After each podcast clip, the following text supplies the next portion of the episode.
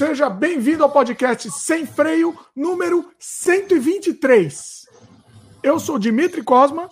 E eu também sou Dimitri Cosma. Bem-vindo vocês todos para ouvir a nossa conversa.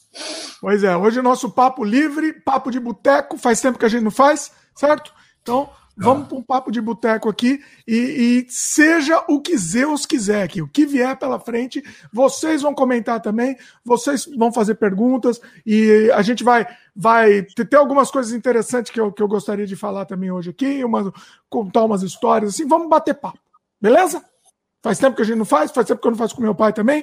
Faltou hoje a Francine, a Francine não pode participar, mas meu pai, meu pai, estamos bem representados aqui de convidados.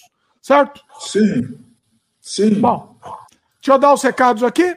Antes de começar o programa, vamos fazer nosso jabá e depois a gente começa com o nosso papo. Beleza?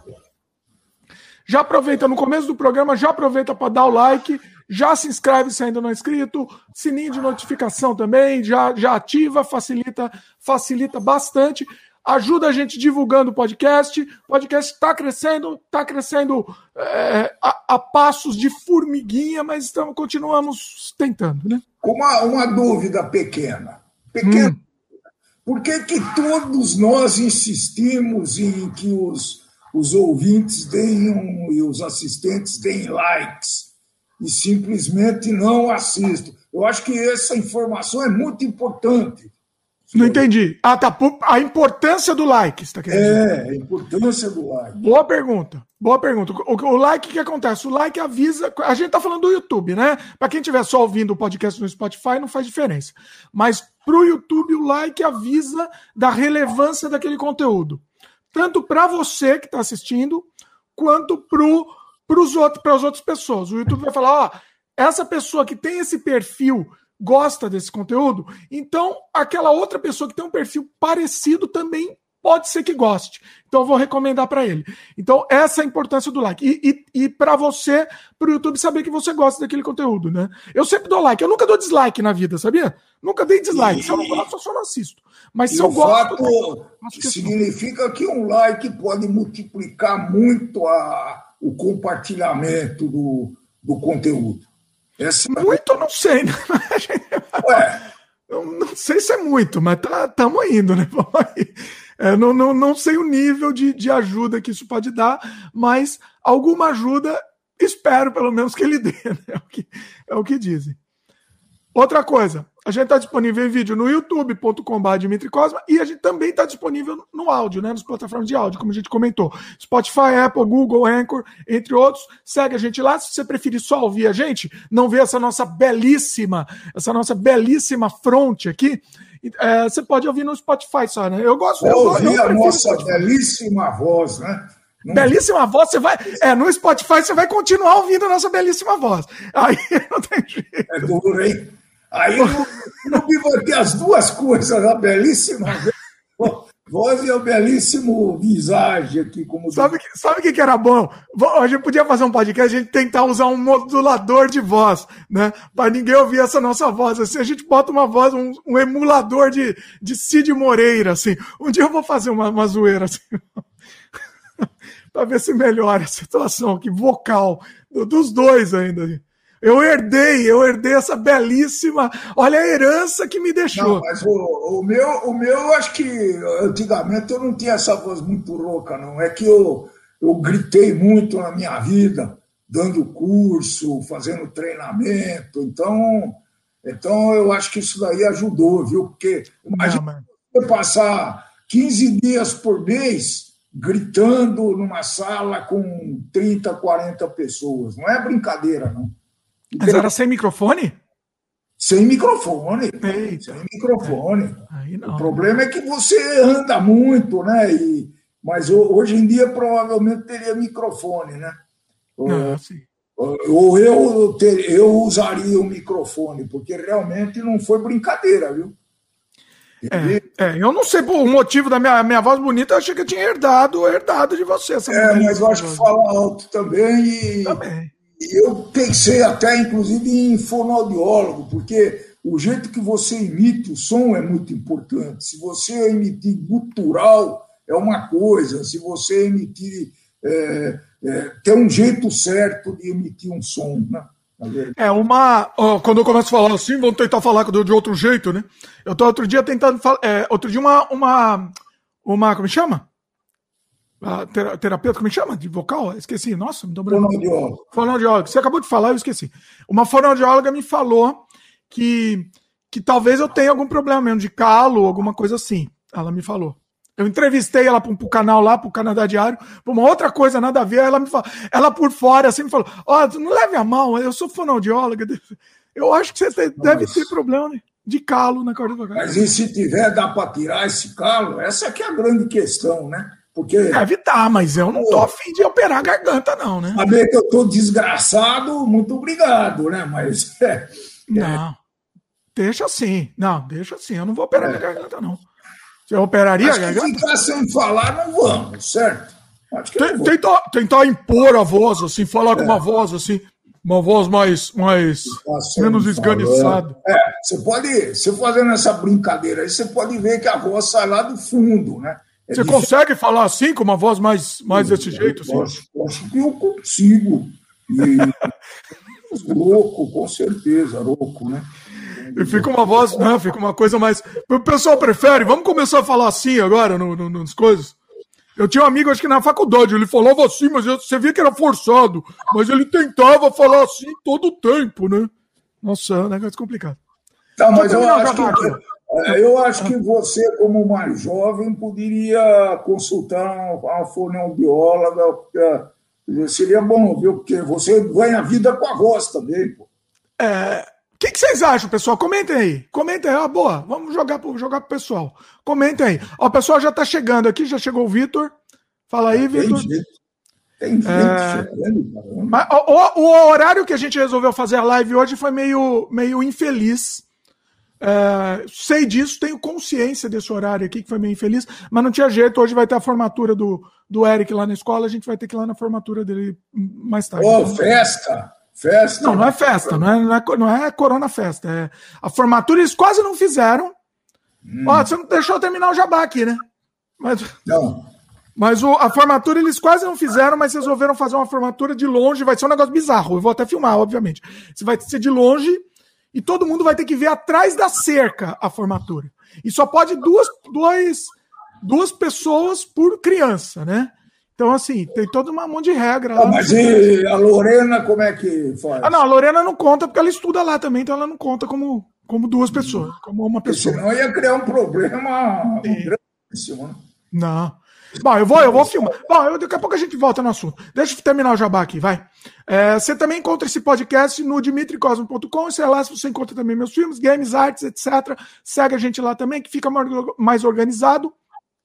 Ah, falando em dimitricosmo.com, vou te falar o, o, o, que aconteceu no domínio aqui essa semana também. Vou contar. É legal que hoje a gente pode contar um monte de, de, de novidades aqui. Você, você não acredita. Vou até anotar aqui, senão vou esquecer. Daqui a pouco eu conto. É... Bom, o que mais? Uh... E outro... Oi? Falou alguma coisa? Recado, mais, recado importante aqui, mais importante de todos, do Dimitri Cosmoflix. Né? Segue a gente aqui no, no sistema de membros do YouTube. Você vai você vai é, é, poder, poder, além de receber um monte de conteúdo exclusivo, você vai ajudar a gente, mostrar que você gosta do, do nosso trabalho, que você apoia o nosso trabalho. Se você puder, obviamente, né? A gente não está obrigando ninguém e, e não é uma ameaça, não é nada. Você vai ganhar um conteúdo, um conteúdo você vai ganhar um conteúdo adicional e, e vai ajudar a gente, vai mostrar seu apoio pela gente. Tem um monte de curta-metragem lá, tem um monte de documentário, tem um monte de, de, de material legal que só pode estar disponível para os membros do canal. Então, tem um documentário do meu, do meu é, curta-metragem Prazer Macabro, todo em VHS. É um túnel do tempo, porque eu sou um adolescente, um pequeno adolescente cabeludo lá, fazendo o nosso curta-metragem de, de terror. Prazer Macabro, vocês vão ver tudo em detalhes, duas horas de material. Você já assistiu isso daí? Você, você, você lembra do Prazer Macabro, né, meu, meu curta? É, é não lembro, ah, meu, não lembro, é disfarçou, não, disfarçou, não lembro. Eu fiz na faculdade.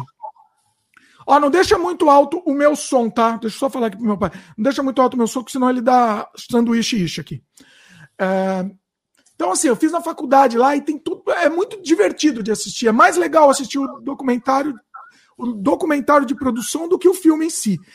essa semana eu estava passando para meus filhos. Os dois estavam assistindo. O Lorena tem 7 anos, o Eric tem 10. Eles estavam assistindo e vendo os efeitos especiais, né? Porque o filme, assim, é um, é um legista que tem prazer no trabalho dele, né? Então, assim, ele revirando os cadáveres. O, o filme, é, para não ser tão impressionante para as crianças, eu passei primeiro o make-off para eles verem como foi feito. Então é um filme preto e branco tal. Então as tripas do, do, do morto é, é feito com, com, com, trapo velho, né? Trapo e, e Nescau, para ficar mais escuro. Em vez do sangue, é feito com Nescau, que o filme é preto e branco. Então eles aprenderam tudo como foi feito o filme, aí depois assistiram e foi tranquilo. Aí não, não, teve, não teve trauma com a criançada. Uh, então tá aí, tá disponível também duas horas de material muito legal e tem muita coisa. Tem um, tem um curso, tem um curso muito legal de efeito especial, muito bacana. Tem, tem um, o meu, o meu, tem mais um, um curta-metragem novo, novo não, antigo, mas que eu coloquei há pouco tempo, chamado Unha e Carne, que eu atuo com meu irmão gêmeo, tá também disponível aí para os membros. Então dá uma olhada na playlist. Esse curso sobre efeitos especiais, você que elaborou esse curso? Não fui eu que elaborei, foi um curso que eu, fi, eu, eu fiz, né? Eu, como é que fala? Eu fiz, eu participei do curso e, e aí eu filmei o curso inteiro como documentário. Então tá perfeito, você aprende tudo. É, a princípio eu filmei para eu poder lembrar, né? Para eu poder lembrar do, de tudo, mas aí agora é, eu editei esse material e formou um conteúdo muito legal de curso mesmo. Você vai aprender tudo. Muito legal. Uh, bom, última mensagem, último recado aqui. Cortes do podcast sem freio estão liberados. Quem quiser pode usar à vontade. Só citar o material original. Você pode pegar qualquer parte dessa conversa, colocando o link do, do material original, né? Pega qualquer parte dessa conversa, pode usar aí, pode fazer um canal de cortes, pode usar do jeito que você quiser. Estão liberados aí para quem quiser. Eu acho que é uma forma legal de vocês divulgarem nosso trabalho, de vocês também, eventualmente, ganhar alguma coisa né? Vocês podem ganhar alguma coisa com o canal de cortes também de vocês, porque está liberado, vou liberar monetização, está tudo liberado. Então, fiquem à vontade. Beleza? Feito? Todos os jabás. Beleza? Agora vamos para o papo. O... É, vamos falar um pouquinho da situação de cada país aqui, né? Dessa Vai... pandemia. Acho que virou praxe isso daí para os últimos sem freios. A gente Pode tem... ser dado, comentado um pouquinho sobre isso, né?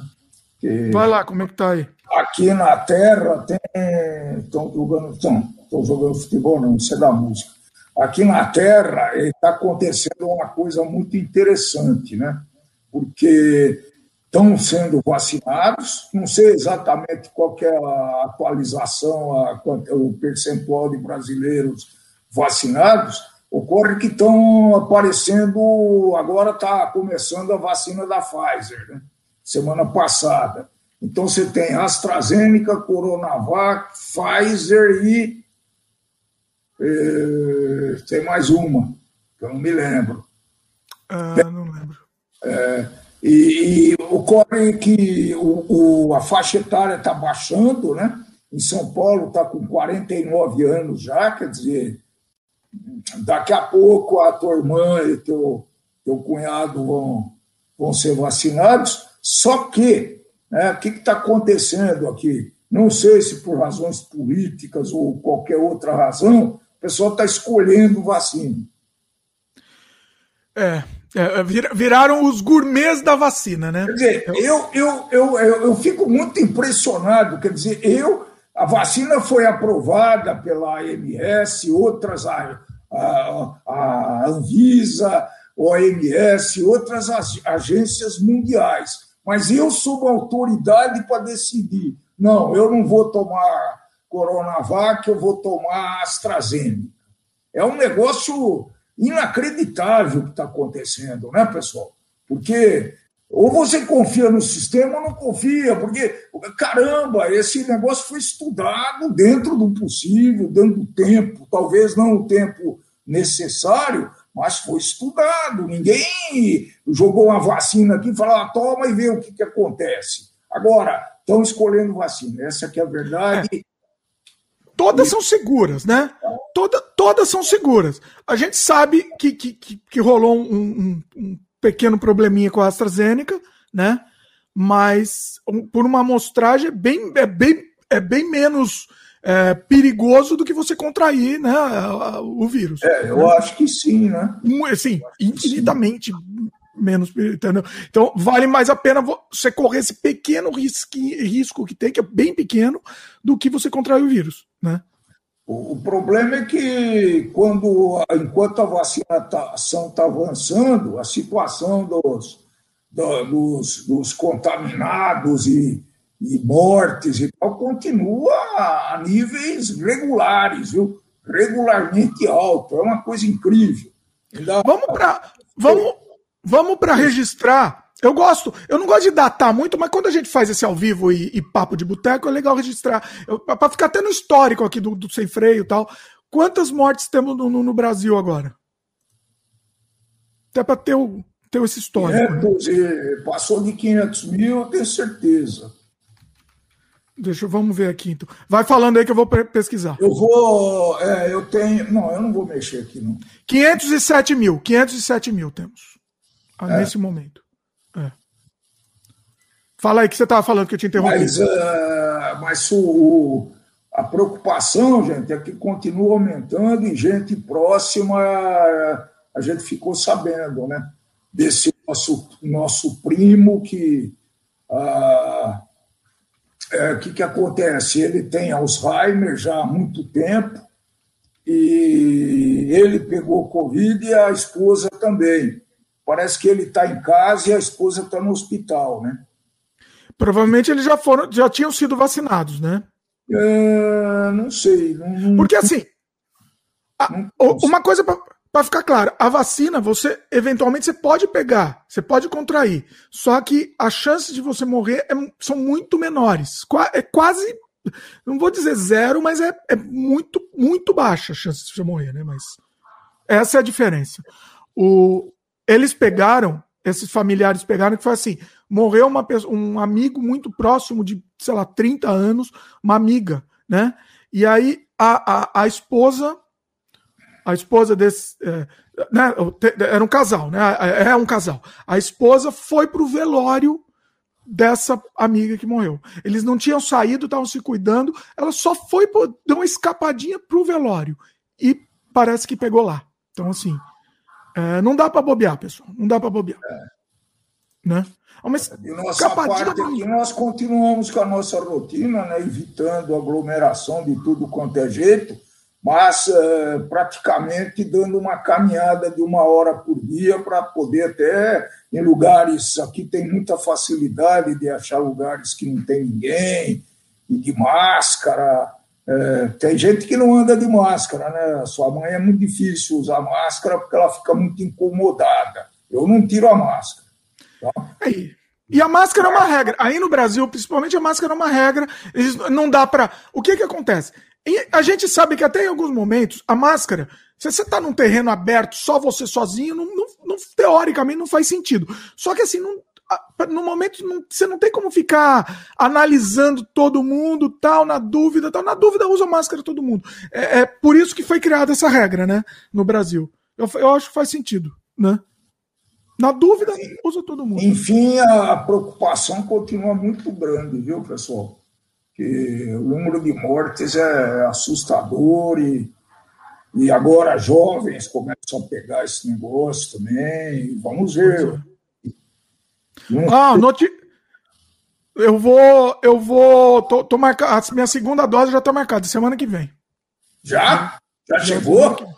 Semana que, vem. Nossa. E, vai, e eu, te, eu você falou de gourmet de vacina, fui, fui um pouco gourmet de vacina.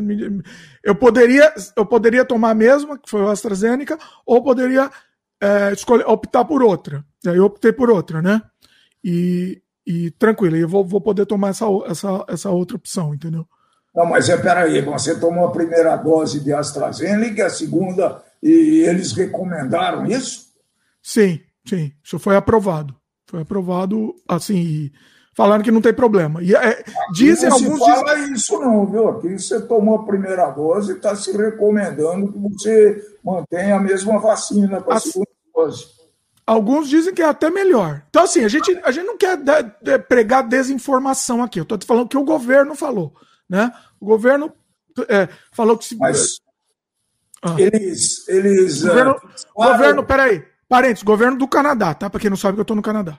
Uh, mas eles fixaram alguma, alguma paridade entre vacinas, por exemplo, AstraZeneca, Pfizer, Coronavac, uh, aquela outra, Moderna. Uh, não saberia dizer, o que eu sei dizer que eu não posso escolher. Eu posso fazer o seguinte: eu, eu posso optar, ou eu quero AstraZeneca, e aí eu vou no mesmo lugar que eu fui, eu já era até poderia já ter tomado já. Ou eu esperava, eu me cadastrei lá no site falando que eu queria outra, no site do governo, falando que eu queria outra. Essa outra eu não vou poder escolher. Vai ser, vão ser duas opções. Quer ver a mensagem que eu recebi? É, vê a opção aqui. Vê é. a opção. É, interessante. Vai falando aí que eu vou procurar. Peraí que eu vou ter que procurar. E... Então. É, porque é, é, é que tem, do, é, tem algumas. Uh conceitos de fabricação de vacina, né? Por isso que eu estou fazendo a pergunta da paridade entre elas. Tá aqui, tá aqui minha opção. Eu, é, a segunda dose vai ser ou Pfizer ou Moderna. É, é. é mRNA. Não, é, é, eles falaram, eu não posso escolher entre elas. É, não, não vou ter escolha. É, ou é o que tiver lá, não sei se é o que tiver lá, ou o que tem que ser, mas vai ser uma das duas. Entendeu? Bom, é, agiliza mais, né? O, agiliza mais a, a, a, a, vacinação da o campo vacinal aí da, do país, né? Porque aqui, pelo que eu estou sabendo, você tem que repetir com a mesma vacina. É. é então, assim, é, é, isso até é, é bom para as pessoas que ficaram meio com medo de uma, tal, da, da, caso da AstraZeneca, para ter essa opção, né? A gente, assim, pra gente não deu nada. Deu aquela, aqueles efeitos colaterais pequenos que, que, que é esperado, né? É, o dia seguinte meio fica meio zoado tal, assim, meio mole, mas só isso, assim, de, de resto foi tranquilo. Mas se você tem, se, se tem opção, beleza. Se não tivesse opção, deixe claro aqui, tá? Se não tivesse opção, tomaria AstraZeneca na boa de novo também, tá? Não teria o menor problema, tomaria de boa. Como me deram a opção, eu escolhi outra, tá? Deixa eu ler os comentários aqui do pessoal. O Vitor HB Gomes comentou que tem a superfatura, a superfatura da Covaxin, que o governo federal comprou com valor altíssimo antes de ser aprovada pela Anvisa. É, tá sabendo disso aí?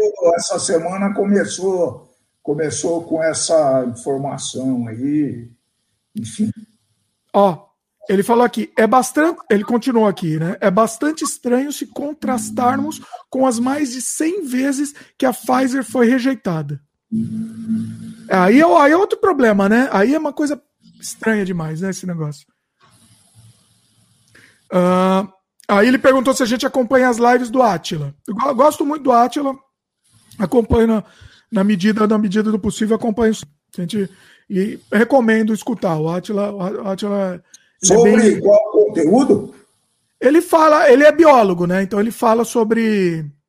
sobre ele está falando muito, muito sobre a vacina, sobre a situação né, atual do. sobre a, a PN, a PAN, né? Ele está falando bastante sobre isso. Uh, então recomendo o, a, a, o Atila e a Marino, sim, o canal dele é muito bom também, inclusive. Yuri Franco chegou. Boa tarde, Dimitris. Vocês viram a notícia do New York Times sobre a eficácia das vacinas da Sinovac?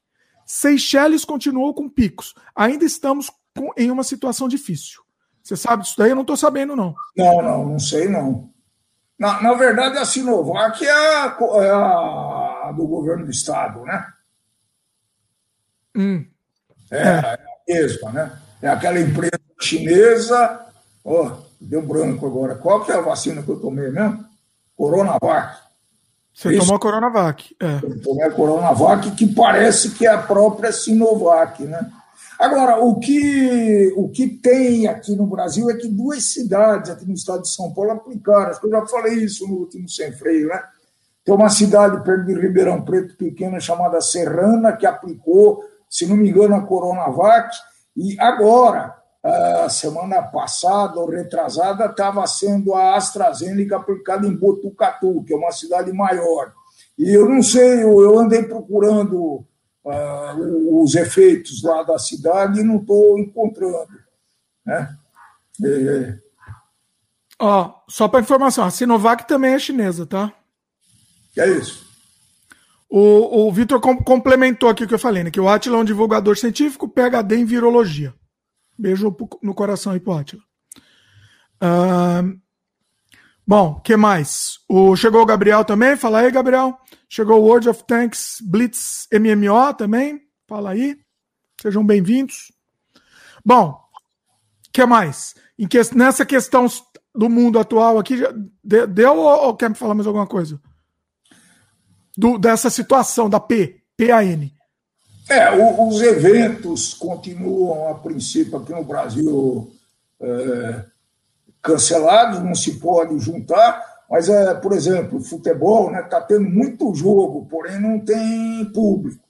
Coisa bizarra, mas, mas é isso. Agora, na Europa, começaram a, a permitir a entrada de público, bom, se não me engano, 30% da, da capacidade dos estádios lá. Né? O... E, e, tá... e, esse negócio de campeonato aí do Brasil, o que, que você acha disso? Como que chama o campeonato? Eu não sei nada de futebol, hein? como que chama? Então, no Brasil tem um monte de campeonato agora, né? Tem o Campeonato Brasileiro, que está rolando já há tempos. É, campeonato Brasileiro tem time do Rio Grande do Sul, tem time do, de Mato Grosso, tem time do Nordeste, Quer dizer, é um passeio, é um turismo. Né? Para jogar um time do Rio Grande do Sul em Fortaleza, tem que fazer uma bela de uma, de uma viagem, tem que ir para hotel, tem que. Né? É... E o que, que você acha? O que, que você acha disso? Você que gosta ah, de futebol, eu... hein? Você que gosta. Vamos lá. Então, é... eu estou gostando porque eu estou assistindo muito, né? Até mais do que eu deveria. Mas, enfim, eu acho que teria que seguir protocolo. E isso não é tão fácil, né? É, vários jogadores de alguns times aí é, foram encontrados em baladas é, no...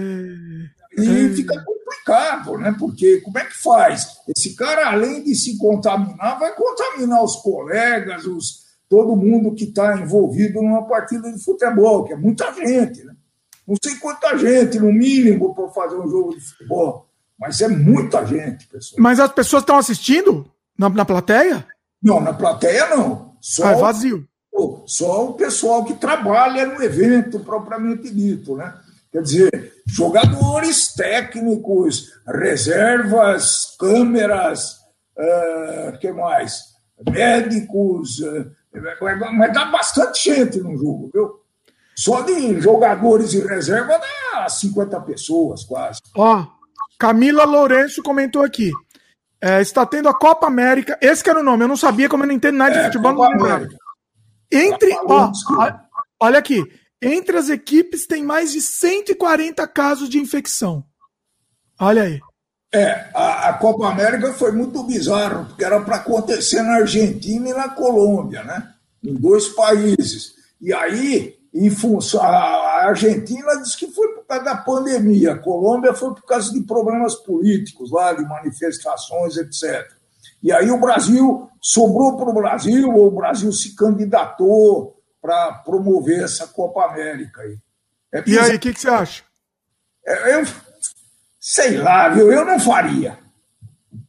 Eu não faria, até por, por, por exemplo, né? porque é, o respeito, né? Tem que viajar. Então, se todo mundo cumprisse o protocolo de ficar é, restrito ao, ao, seu grupo de, de, de, atuação, né, de vivência, tudo bem, mas acontece que não fica, né? Tá aí, pô. E é. tu é que está contaminando. Como pode, se quando eles entraram não tinha ninguém? Né? Teoricamente, todo mundo deve ter, espero, ter feito o teste. Agora, a, as equipes estão indo. É engraçado isso daí. O jogador de futebol tem no máximo 35, 40 anos estourando, né? Então não estão sendo vacinados, teoricamente. Então o que está fazendo a Confederação Sul-Americana de Futebol? A, a, famosa e gloriosa Comembol. Ela está chamando os caras, as equipes, para ir no Paraguai ser vacinada. Ué, tá bom, ok, né? É, ok. É. Olha, e o Paraguai tá, e o Paraguai tá, tá bem mais adiantado, é isso? Ah, não, não, não sei, mas é que lá provavelmente, provavelmente eles, a iniciativa privada pode comprar vacina, né? Ah. Essa é a diferença. Entendi. Ó, comentários. O, o Vitor comentou aqui, né? Sobre o futebol, lembramos que qualquer sequela em um jogador pode comprometer a sua carreira pelo resto da vida. Eles dependem de fôlego e capacidade respiratória. Nossa, é verdade mesmo, né? Isso é verdade. É verdade. O, o Gabriel tinha comentado antes. Deixa eu voltar um pouco, depois eu vou voltar aqui. Tem, uma, tem um comentário do Yuri. Daqui a pouco eu faço, Yuri. Vamos, deixa eu só voltar aqui para não perder. A Camila tinha comentado, comentado antes, né? Uh, que a Sinovac, ela confirmou, né? A Sinovac é responsável pelo desenvolvimento da vacina Coronavac em parceria com o Butantan. É, na verdade, é a mesma coisa. A Coronavac e a Sinovac acaba sendo quase a mesma coisa, né? Praticamente é a mesma coisa. O Vitor comentou que a última live sobre os 500 mil foi bastante esclarecedora do, do Atila, né? Foi bastante esclarecedora nesse sentido de mostrar as vacinas utilizadas no Brasil e o valor delas. Pois é. Não, recomendo, assistam, assistam que vale a pena. O canal do Atila é, é e essa live do Atila foi muito boa mesmo, verdade.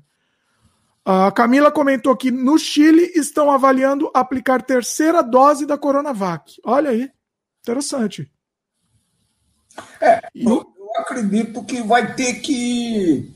Esse vírus já provou que ele pode voltar, né? Pois é. Não é o anticorpo que você pegou o coronavírus, você nunca mais vai ter.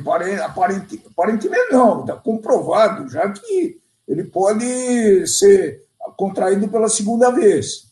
Agora, é, eu acho que anualmente vai ter que ser vacinado. Sim. Até ele não ser extirpado da face da Terra, né? do universo. Sim. Se lazarento. Eu acho que sim, eu acho que vai, vai ser anual, a coisa, não tem jeito. O Gabriel comentou aqui, né? O ministro da Saúde passou vergonha na ilha de Paquetá, com a primeira mulher vacinada falando que não queria ser vacinada por ele. Deve ter sido muito engraçado essa cena. É, é verdade, eu vi essa cena. Ela, ela nossa, é, é, é. a mulher deu, deu surtou lá, ela não queria ser vacinada por, pelo cara. Que o cara foi lá fazer política, né? Foi lá fazer média. Ah, mas ele é, é... médico, ainda está qualificado para aplicar vacina, vai. Não, mas ele foi lá fazer média, foi lá aparecer. A mulher não queria ser vacinada por ele. Eu também não ia querer, não. Falar, bota com outra aí, pessoa aí. Eu não quero, não. Eu não vou, por você, eu não quero. Bom, o Yuri comentou aqui. É, veja o canal É a Vida, meus queridos. Jabá aí, pessoal. É a Vida, meus queridos. Tá, tá, tá, tá bem legal.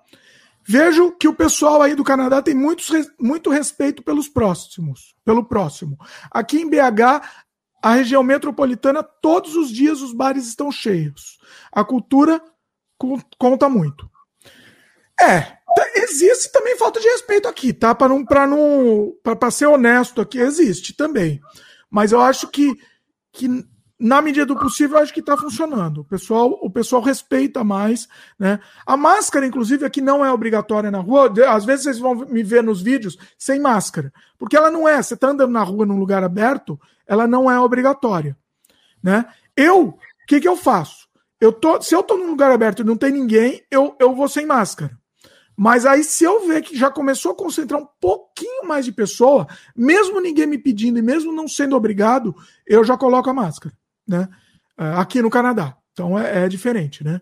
No Brasil, você tá andando num parque aberto, sozinho, você tem que estar tá de máscara, não tem jeito. É, Mas eu é, entendo. É, que aí, aí você pode fazer essas caminhadas usando bastante trilhas, e tem muito pouca gente nessas trilhas, na verdade, né?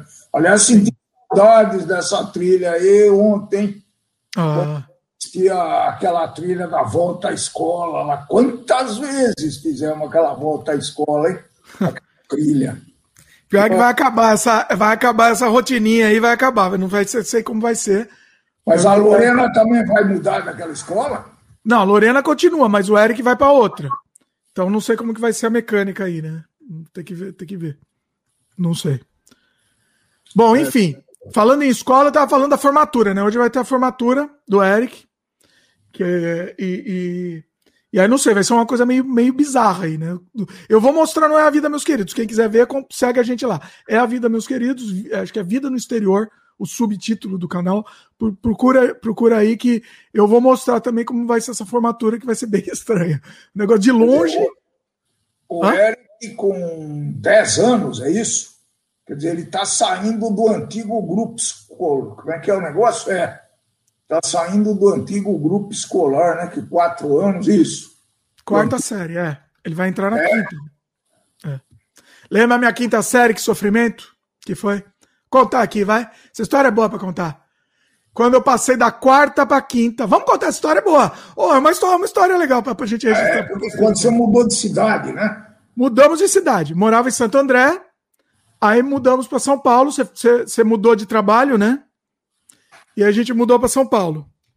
É... E aí mudei para quinta série na pior escola de todos os tempos. Eu, fui, eu caí diretamente, eu, eu, estudava no, vamos dizer que eu estudava no paraíso e caí direitinho para um tobogã para o inferno. Me, me, é, entrei no meio da fornalha do inferno e foram os três. Não, não é isso. Não é conta isso. aí, conta aí você então. A escola, a escola efetivamente era uma escola muito maior e e, que você teve problemas lá também, né? Você teve um pouquinho de culpa do cartório também, mas é. Eu não tive culpa nenhuma no cartório, não. Eu não. Essas coisas. É... Bullying, sim. É, bullying. É... É, o problema foi o bullying. Então. Ué, o problema, problema. E aí eu falava e ninguém fazia nada. Por que, que ninguém fazia nada? Você lembra por que não? É, esse negócio estava começando, essa história para nós também era uma novidade, né? É, não existia a palavra bullying. A palavra bullying não existia. É, mas a, a gente foi sim, mas lá estava aparentemente tudo normal. Quando a gente sabia que não estava, porque eu mesmo apartei briga de moleque. Todo dia? Escola, não era todo dia não, mas algumas vezes eu, eu apartei briga de moleque, né? Toda semana tinha, vai. Toda semana tinha uma lutinha na porta, vai. Eu, eu saía e na mão com algum. Simplesmente a escola te rejeitou e você rejeitou a escola, né? Porque você também. Não. A escola que eu estou dizendo é representada pelos colegas e professores e. Não, isso. tinha alguns desgraçados lá, tinha alguns, alguns desgraçados, e aí é, é, a massa, o gado, seguiu os desgraçados, né? É, ninguém queria se impor, de, de, de, impor contra. Hoje eu ensino minhas crianças, que eu, eu, sempre falo, eu ensino eles, se você vê alguém fazendo alguma coisa com outra criança, você imediatamente vai lá e, e não aceite isso e não deixe fazer. Entendeu? Eu falo isso sempre. Porque assim, a, a, a conivência e o silêncio é. Não, não, vou dizer que é pior do que o próprio bullying, mas é, é, é, é quase a mesma coisa. Né? Ah você está concordando, teoricamente, né? Se você vê um colega teu, você não faz bullying, mas você está vendo que ele está sendo bulhado, né? Você, você, que ele está sendo bulhado, você, você, você não faz nada, você está concordando, mínimo. Pois é. E para mim era isso, era luta diária, todo dia. E ir pra escola era como se eu tivesse indo pro inferno. Eu não tô brincando. Eu é, diariamente eu acordava, hoje vou para o inferno. Hoje vou. vou... É, é, era essa sensação. Né? É, assim, era, a, a, a, dava tristeza até acordar de manhã. Eu estudava de tarde, né? Acho que era de tarde. Depois do He-Man, assistia He-Man, aí sofria, porque depois do He-Man ia ter que para mergulhar lá no inferno. É, o é, é, foi realmente uma época muito, muito sofrida, né? Não sei quantos anos nós ficamos. Isso teve consequências, né? Esse que é o na vida desse rapaz aí. Isso trouxe consequências. Três anos. Não, três anos. Acho que foram dez anos. Três? Que dez, meu querido? Não, três. três nessa Ah, tá, as consequências. Ah, tá. Entendi. É bom, vamos contar também. Legal. Ó, oh, legal. Bom, vamos fazer uma, vamos, vamos contar isso aí, vai ser interessante. Não, assim, diretamente. Ela foi que a mãe não possa participar, né? Infelizmente não dá para participar minha mãe, mas assim, três anos de inferno, inferno extremo. Pensa no inferno extremo na vida de uma pessoa. Temperatura máxima. Né? Assim, é, é, é, é, querer, é, é, tipo, é num, quase, quase a ponto de não querer viver mais. Quase a ponto disso, né? Três anos disso, sim, diariamente, né? E, e, lutando, obviamente que eu, eu, eu não aceitava, eu lutava, eu batia, batia na medida do possível, você batia, né? E, porque assim, apanhava, não, não explicamos direito. O Gabriel falou pra gente contar direito a história, porque a gente não tá contando direito. E é, apanhava também, né? bater, você bate, você apanha, né? É a vida. Mas então agora eu vou lá para contar direito, acho que ele tem razão. Tá conta dando... direito, não estamos ruim aqui, vai lá. Conta. É, por que, que você. Como é que é? Qual que era o foco do seu bullying? Porque eu era gordo. Gordo. gordo, né? Sim, porque era gordo. Simplesmente por isso. Né? E, e, e, e aí é isso. É, era, era o, o, o inferno na vida diário. Né? Aí o que, que acontece? Aí o que, que acontece? Eu, eu, é, eu tinha, eu tinha muito, muito, ódio, eu ficava muito revoltado. E foi o que o meu pai falou. Essa consequência, o que, que eu fiz? Na sétima série, ninguém me tirava dessa. 12 de outubro, colégio 12 de outubro, chama-se. Acho que não existe mais essa desgraça, né? Se existir, gostaria. Se existir, gostaria que ele que pegasse fogo. Gostaria, ó. Gostaria. Não, não faz isso. Não. Eu, eu tô falando. A Fabiana estudou nesse colégio. Fabiana estudou, no mesmo tempo que eu estudei. No mesmo tempo que eu estudei, só que, eu, só que eu não conhecia ela. Ela gostava. Fazer o quê? A vida. Um dia eu gravo, gravo um, comentando com ela, mas. Aí o que, que acontece? E aí você ia falar com o diretor, você ia falar com o diretor, o diretor ignorava. Entendeu? O diretor era Hitler. O diretor era a encarnação de Hitler. Chamava Rodolfo. Ele era a própria encarnação de Adolf Hitler. Você entrava na classe, você precisava levantar. E você tinha que fazer High Hitler para ele, quase. Só faltou você fazer High Hitler. Porque você tinha que levantar quando o, o, o desgraçado entrava na classe. Tá? Era, era, era uma beleza. Bom, eu falava, eu falava, meu pai minha mãe falavam que eu queria sair daquela desgraça, quero sair. Não, não tem nada demais. Vamos lá, vai em frente, não tem nada demais, né? Eu não entendo, eu não entendo, eu não entendo, entendeu? Aí eu cheguei no extremo que eu cheguei na sétima série. O meu único jeito de sair, sabe qual foi? De me tirarem da escola? Foi eu conseguir a proeza de fechar o ano, na, acho que no segundo, primeiro semestre, com zero em matemática, em matemática ainda, que é a minha, minha favorita. Eu amo matemática. Zero em matemática nos, nos, nos dois. Aí já tinha, já tinha terminado o ano. Minha mãe que contava, né? Felizmente não. É, provavelmente não foi de propósito, né? Óbvio que foi, óbvio. E minha mãe contava, né? ela não vai poder confirmar a história aqui, mas ela contava. Que aí chegou o professor para mim um dia a minha maior alegria na minha vida foi assim. Chegou para mim um, um profe o professor um dia de matemática, chegou para mim e falou assim: "O que, que você está fazendo aqui? Você já repetiu de ano mesmo?" Eu, eu, é como se eu tivesse ganhado na loteria. Eu, eu ganhei na loteria aquele dia que eu repeti de ano. E aí eu cheguei para contei lá, contei pro, pro, pro pessoal, contei pro meu pai e minha mãe, e aí finalmente não precisei mais ir para aquela desgraça. E aí Olha, olha, foi, assim, ganhei, ganhei na loteria, ganhei um e troféu. aí ficou sem estudar. Não, não, o calma. Resto do ano? Ah, o resto do ano sim, o resto do ano sim. Depois você passou para uma escola pública lá perto. O, passei para uma escola pública linda, linda, beijo no coração para essa escola pública. E aí nunca mais tive problema com escola nenhuma, entendeu? Nunca mais. E continuava gordinho, acho. Nessa escola pública eu continuava gordo, né? Eu acho que sim, né? Sim. Sim, sim, porque depois eu, eu emagreci depois que eu saí dela. Então, e nunca mais, moçada, gente fina, moçada de boa, é, e nunca, nunca mais tive problema. Ó, só pra vocês. Precon, ó, o preconceito, tá? Essa escola pública. O 12 de outubro é uma escola de riquinho. De riquinho, né? De, é, mais ou menos. Não, né? Acho que era, devia ser uma fortuna. E essa escola pública tinha até. Olha, parecia que tinha até maloqueiro lá, de traficante devia ter. Nunca tive um problema lá. Só gente boa, só gente fina. Ninguém me encheu meu saco. Eu, eu não vi ninguém encher o saco de outra pessoa lá, entendeu? E, e, e você vê, é, é, pontual o negócio. Então a gente precisa acertar direto no problema. A gente não pode é, deixar o problema continuar. Cê, cê, acho que aí tem que fazer um pouco meia-culpa, né? É, não adianta, é explicável, mas não é justificável, mas não é explicável, é, justi é explicável, mas não é justificável. Mas os pais têm que se preocupar sim com isso daí, tá? Então eu delegava esse negócio, porque viajava pra caramba na época, enfim, delegava, não interessa. É, e aí a gente teve essa consequência muito séria, viu, pessoal? Foi muito. É. Foi muito sério. Foram, o que você falou de 10 anos. 10 anos de, de, de luta. De, de, de, porque assim, eu fiquei com muito ódio. Eu fiquei, eu, fiquei, eu, eu fiquei com muito rancor e ódio disso. Entendeu? Porque pensa que eu vivi no inferno por três anos. E eu não sei, eu era muito revoltado. E esses dez anos que meu pai falou é o seguinte: eu não queria mais ir na escola. Eu resolvi, eu não vou mais pra escola, eu falei. Né?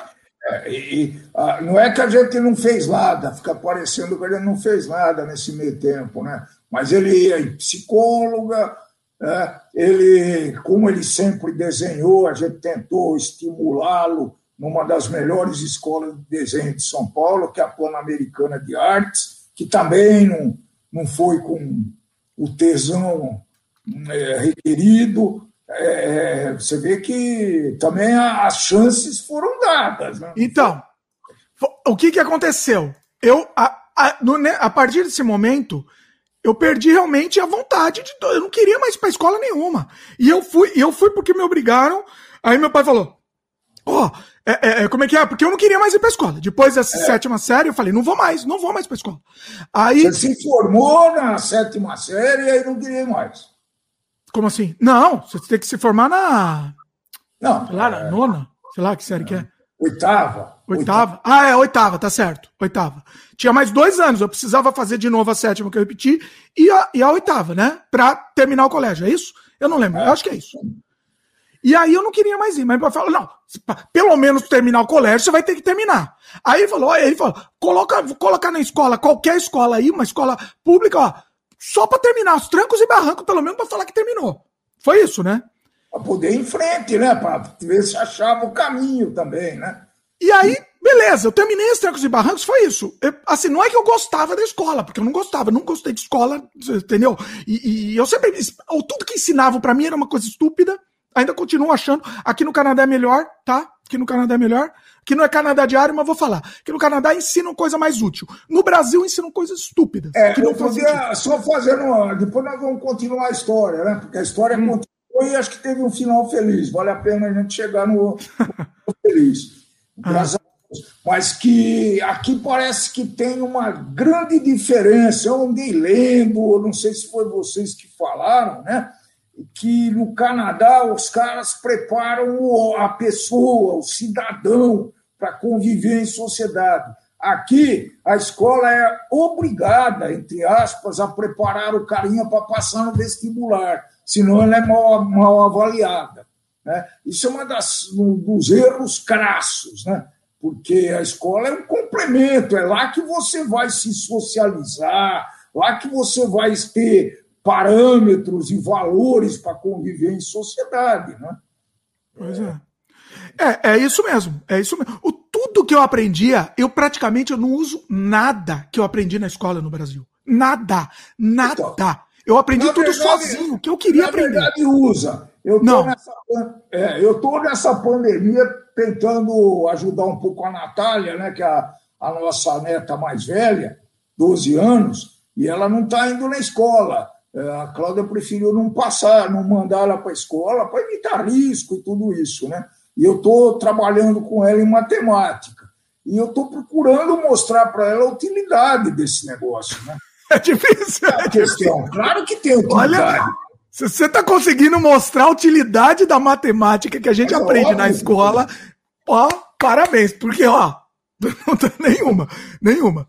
Mas é Aquela... óbvio que tem. Não, Sério, aquela desgraça, ela tá aprendendo aquelas desgraças de chave, parênteses, aquela. Sim, Meu, sim. Aquilo. Tá aquilo, fazendo direitinho. Aquilo, ensinar aquilo para uma criança é um tá crime. Tá fazendo direitinho. Crime. É a base de não, tudo. É crime. Crime ensinar aquilo. É a base de tudo. Não. Se você não aprender a trabalhar bem com isso no começo da matemática básica, você vai ter problema o resto da vida. Aliás, foi isso que aconteceu contigo, né? Não, eu não tenho problema, eu sou muito bom de matemática, guardo dinheiro, economizo.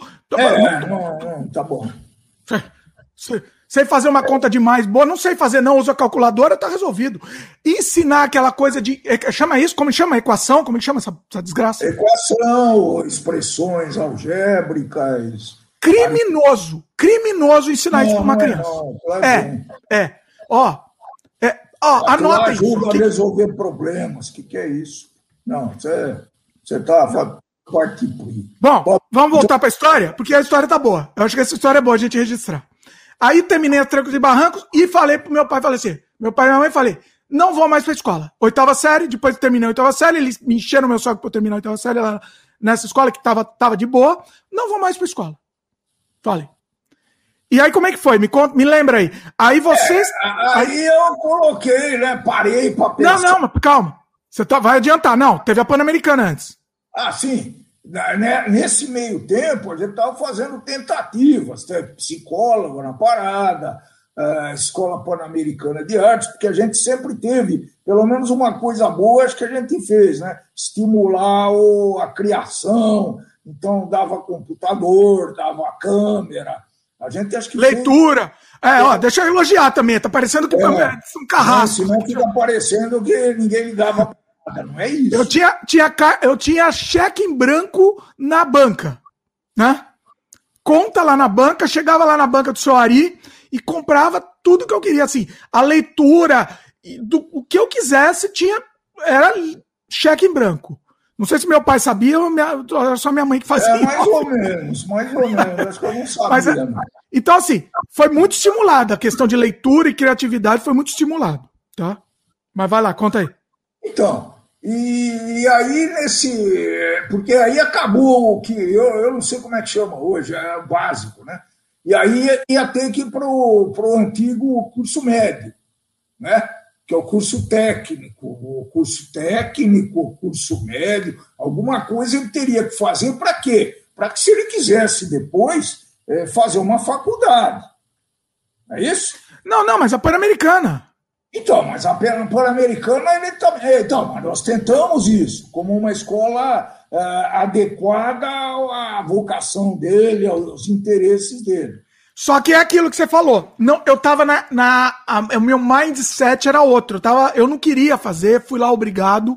Quando você faz uma coisa obrigada, você não faz direito. Então, assim, eu, eu tava lá de corpo presente. Sabe quem foi meu professor? Deixa eu contar pro pessoal aqui.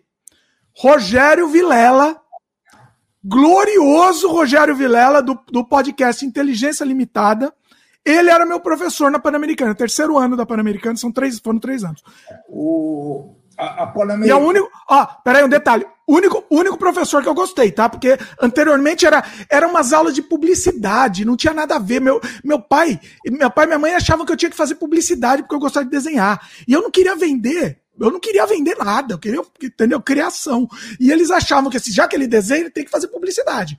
E eu odiava. Aí o terceiro ano não, não era mais publicidade. Não é, não é bem assim, tem que fazer. O que a gente estava procurando era alguma coisa compatível com os gostos dele, né?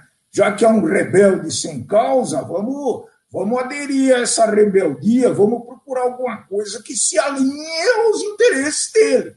Por isso que, poxa, Pan-Americana de Artes, né? E nesse meio tempo compra computador, só que os primeiros computadores não era gráfico.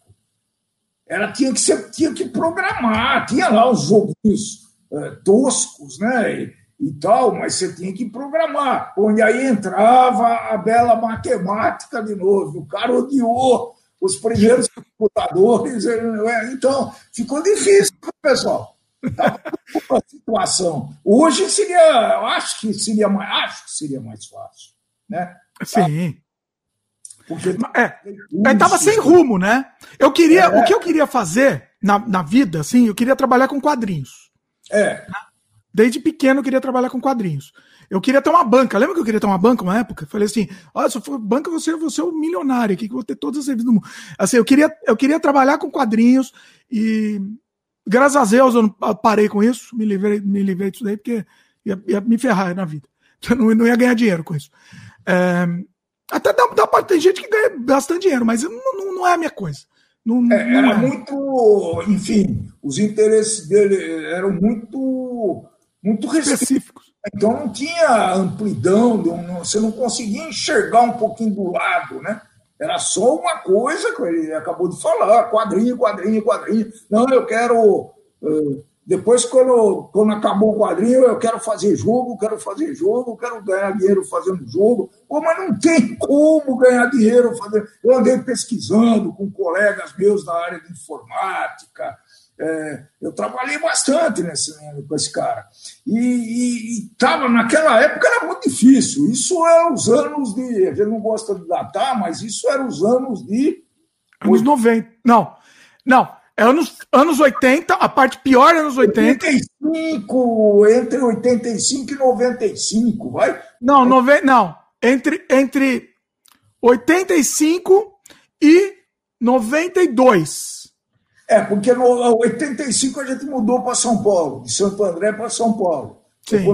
Na mesma empresa, mas mudei de, de local de trabalho, né? Então a gente resolveu mudar para São Paulo, até porque era uma época boa, tinha umidade boa para mudar, né? E aí que veio toda a, a, essa história toda veio daí, né? Dessa mudança mal mal conduzida, vamos chamar assim, né? É. Mal... Aí assim, foi isso. Aí eu fiz a Pan-Americana de qualquer jeito, só para fazer também, né? O, o, medíocre, foi medíocre, um, um aluno me, extremamente medíocre, né? E aí, o que, que aconteceu? Terminou a Pan-Americana, falamos, pensamos todos, né? ferrou. Porque eu não ia fazer colégio, eu nunca me vi fazendo colégio, nem me imaginei fazendo. E aí, e aí como é que foi? Conta aí, conta você ainda. Teve, teve, a, teve gente, um ultimato. A gente tem a obrigação de dar essa continuidade na, na, no estudo da criatura, né? E aí a gente se sentiu muito obrigado, ficou muito envolvido com isso. A, a nossa questão era achar uma escola que ele aceitasse, né? Então, nós, nós visitamos praticamente todas as escolas da, daquela região, num raio de, sei lá, 3, 4, 5 quilômetros, talvez. Né? Eu sei que tem 7, 8 escolas, acho que por aí. E o cara ficava num desespero tão grande, porque ele ia junto, ele, eu queria lá para conhecer, né? E o cara ficava num desespero, queria fugir, queria. Mas, pelo amor de Deus, vem ver só. Gente, não é brincadeira. Né? Quem tem um rebelde sabe o que, que é isso. Então. E, e mas. É... ameaça, não vai contar ameaça? Por que, que eu estava indo? Ah, sim, sim, sim. Teve sim. uma ameaça aí. Porque aí eu falou: bom, tá bom, não quer estudar mais? Não quer estudar mais. Aí, ô meu filho, vem cá, senta aqui. Vamos fazer uma coisa. Você não quer estudar, verdade? Sim, não quero estudar, não gosto de escola, não gosto de matemática, não gosto não sei do quê, blá, blá, blá, blá, blá, blá. Bom, então você vai fazer o seguinte: você vai ter que fazer uma escolha, a primeira escolha na tua vida que você vai ter que fazer. Ou você estuda, ou você trabalha. Como você não quer estudar, obviamente, você vai ter que trabalhar, porque não dá para uma pessoa ficar só sonhando e querendo coisa, mas também não fazendo nada para perseguir é, esse sonho, essa coisa que ele queria, não é?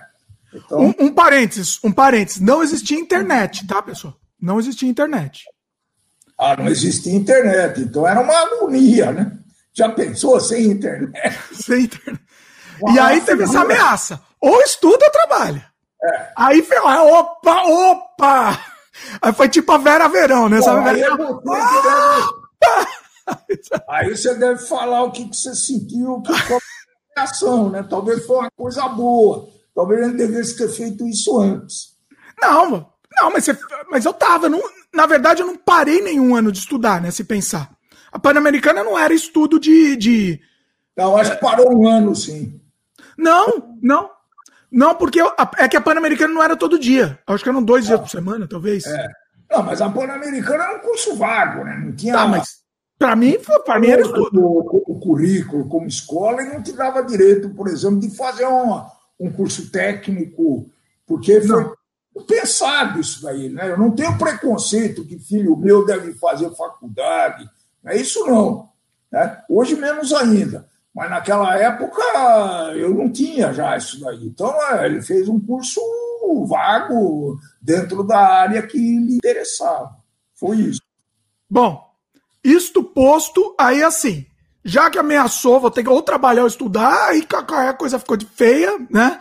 Ficou feio, falei, agora ferrou. E falou sério, tá? Não, não é assim, eu, eu vi, eu percebi que era sério mesmo isso. Então falei, não, agora ferrou, não vai ter jeito, né? Tá bom, vai, então vai, vamos, vamos, vamos, vamos procurar, vamos procurar alguma coisa, mas tem que ser, tem que ser, né? Como é que era? Tem, tem, tem que ser o perfeito, o colégio perfeito, né? Assim, no sentido de, de é, e aí o Colégio Perfeito estava, aliás, muito próximo da gente, né? Dava para ir a pé, inclusive, né? O Colégio Perfeito, para ele, né? Óbvio que não era perfeito para todo mundo, mas para ele era perfeito, que foi o. Esse parece que não existe mais, hein? Ou mudou de. Paralelo. Paralelo. Colégio Paralelo. Então ele fez o curso médio, né? Curso médio? É antes do superior, os três anos lá de curso médio, nesse paralelo. E aí parece que o paraíso voltou, né? aí foi tranquilo, pessoal, só, só pessoa, gente boa, só. Aí foi, foi tranquilo. É, é... Até aprendi para programar lá que eu fiz processamento de dados. Você falou processamento de dados?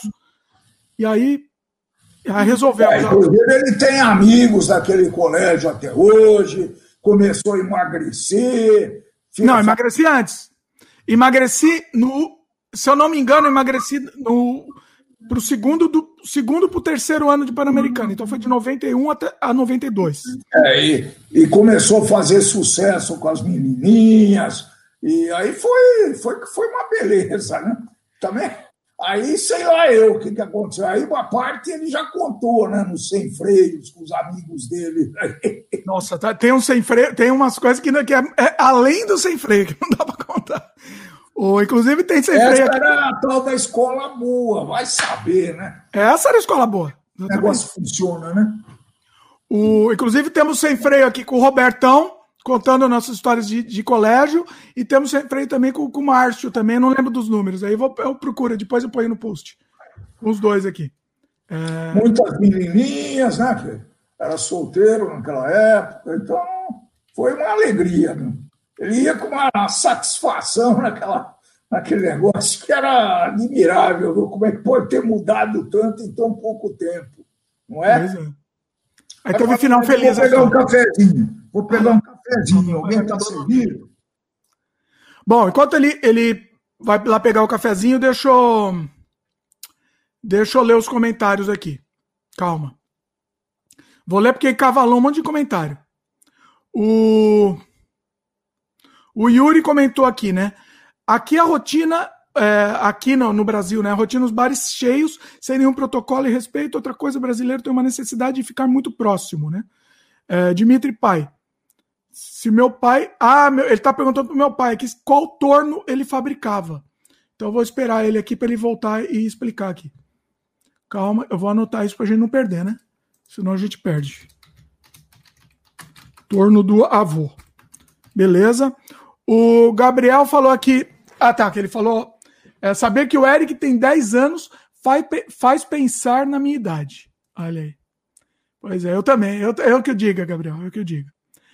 Uh, a Camila perguntou aqui, né? Tem muito bullying nas escolas aí, aqui no Canadá, né? Minha prima morou no Texas e lá era pesado. Não, aqui não. Aqui o pessoal, aqui no Canadá, o pessoal tem uma.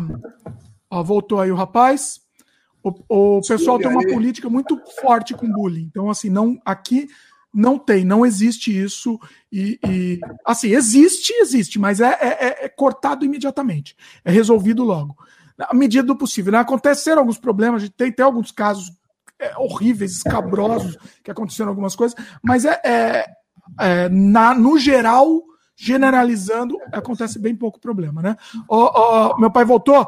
O, o quem que perguntou aqui foi o foi o Yuri. Ele perguntou qual que era o torno que teu pai, o senhor Leônidas, fabricava. Como que ele sabe isso? Muito específico, Yuri. Vai lá. Nossa senhora, eu estou muito feliz de poder falar isso. Pô, provavelmente ele assistiu um daquelas histórias que a gente contou, né? Ou as histórias, ou ele deve ter visto num um vlog, algum vlog que você mostrou um torno. Teve um vlog que você mostrou. Ah, é, faz pouco tempo, não é a vida. Foi Não é a vida.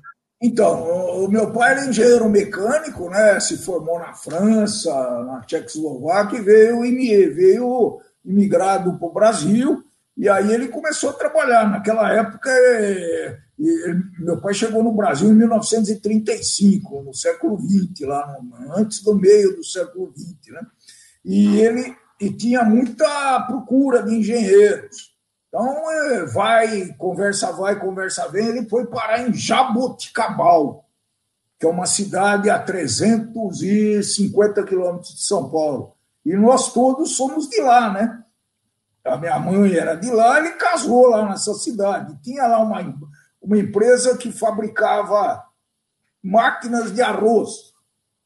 Ele, ele era projetista, ele projetava essa, esse tipo de máquina. Aí, eu não sei como que entrou o torno na vida, mas o torno era da marca Rumi.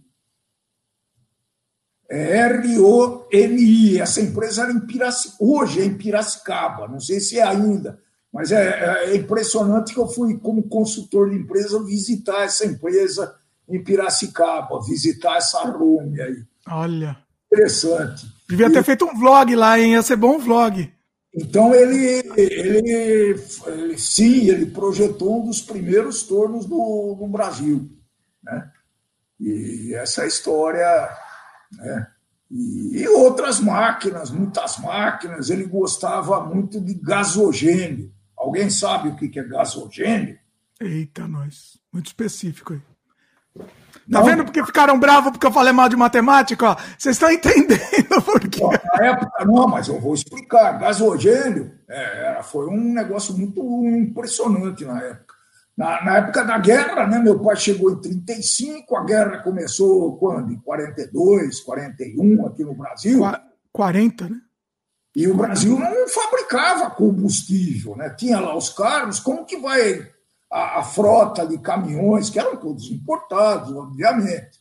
Então, ele eh, tinha essa técnica do gasogênio para substituir o combustível dos carros. Então, era nada mais era que um tubo que era ligado a, a, como se fosse ao carburador do carro. Esse tubo é, e, esse, esse motor era alimentado com, com carvão, que era aquecido, formava o gás explosivo e ia para a câmara de combustão do automóvel. Então, esse era o gasogênio. Inclusive, produzia monóxido de carbono. Ele quase morreu. Ele conta que ele quase morreu. Né? Ele estava tendo um gasogênio lá e, pô, monóxido de carbono é quando você movimenta o carro em garagem fechada, é, você morre. Simplesmente, pelo, pelo monóxido de carbono, que é um gás pesado, e esse gás tende a descer, tá? Ele, sub, ele substitui, ele toma o lugar do oxigênio do ar e você morre. E ele quase morreu com essas experiências. Ele gostava muito de fazer experiência. O, o meu avô era tipo o Iberê, ele era basicamente o Iberê, né? É. Imagina se ele tivesse um canal, imagina o canal do, do, do seu Leônidas, que sensacional. Ele era o Iberê, basicamente. Ó, spoiler aqui. É, a gente tá preparando um sem freio com a participação do Leônidas e da minha avó também, Mariquinha, né? Meu pai finge que não sabe, mas ele sabe. Tá, tá, tá atuando aí. Estamos preparando, lançaremos logo logo esse sem freio. Você esqueceu? Eu acho que meu pai esqueceu. Não, claro que não, né? Da entrevista, não. Sim. Não, mas tô dizendo do sem freio, que logo, logo vai sair. É que o sem freio é uma essa pauta aí é, é, ela tá, tá na fila lá, mas logo, logo vai ser publicado. Vai ser muito, muito legal. É, ele tem muito material guardado, ele está economizando material e a gente esquece, né? Faz, fala tanto num, num negócio. Ó, faz uma hora e dez que eu estou falando aqui, Eita. nem como se estivesse conversando. Essa é a ideia, né? Pois é. Deixa eu ver mais comentários aqui. Gabriel Rangel. É, contando a história lá, né? O Dimitri, muito bom, o Dimitri falando que quer que pegue fogo a escola. Não nego que não nego que em lugares que não respeitam os outros, eu imagino que sua destruição, sem ninguém se machucar, seria melhor para a sociedade. eu gostaria, gostaria que, que, que virasse é. escombro aquilo lá. É, aí é, aí é, tem coisas boas e coisas ruins, né? Não, isso aí não teve nada bom. Teve, teve o bom, mas o bom foi eclipsado, bonita palavra, pelo ruim. Então não me é interessa. A gente, a gente só se lembra das coisas ruins, né? Eu brinco muito, né? Que uh, às vezes você faz 20, 50 coisas boas na vida para uma pessoa, como tem um bom monte de exemplos aí, e faz uma coisa ruim. A desgraça é que essa coisa ruim aí é que, se, é que realça, que fica marcado. Né? Tem muita gente marcada. Né? Você lembra da cantora Vanusa, que faleceu, acho que no ano passado? Sim. Essa, era, eu gostava muito dessa cantora, ela cantava muito bem e tal. Essa mulher foi estigmatizada porque ela esqueceu a letra do hino nacional numa, num evento, aí o resto da vida. E tem outros exemplos. Né? Mas isso foi bullying. Da Vanusa foi bullying, na verdade. Não foi uma coisa ruim da personalidade dela. Ela não foi mau caráter.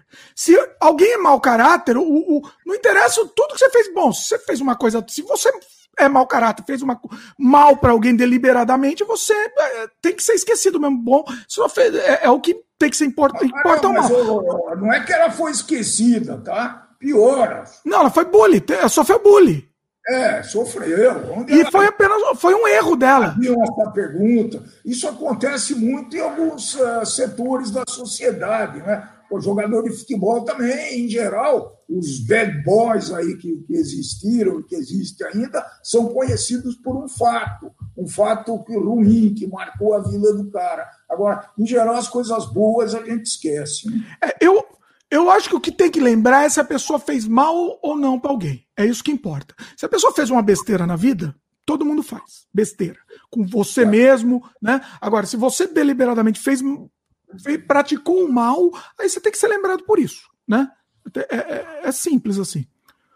Oh, mais algum comentário aqui? O Gabriel Rangel estava falando, quando eu falei da matemática, né? Não é difícil, não. É só mostrar o cálculo para fazer foguetes. Fácil, fácil. Ah, tranquilo. Eu, ó, deixa eu explicar. Não é, ó, eu não quero que acabe a matemática, mas eu quero que não ensine para todo mundo aquilo. Aquilo só serve para algumas pessoas. Entendeu? O, eu pensei muito nesse, nesse tema aí, porque uh, acho que esse viés de professor aí, além de ser hereditário, foi experiência, né? Eu dei, dei aula em sala de aula, em colégio técnico, depois eu fiquei dando treinamento durante vinte e tantos anos numa empresa de consultoria.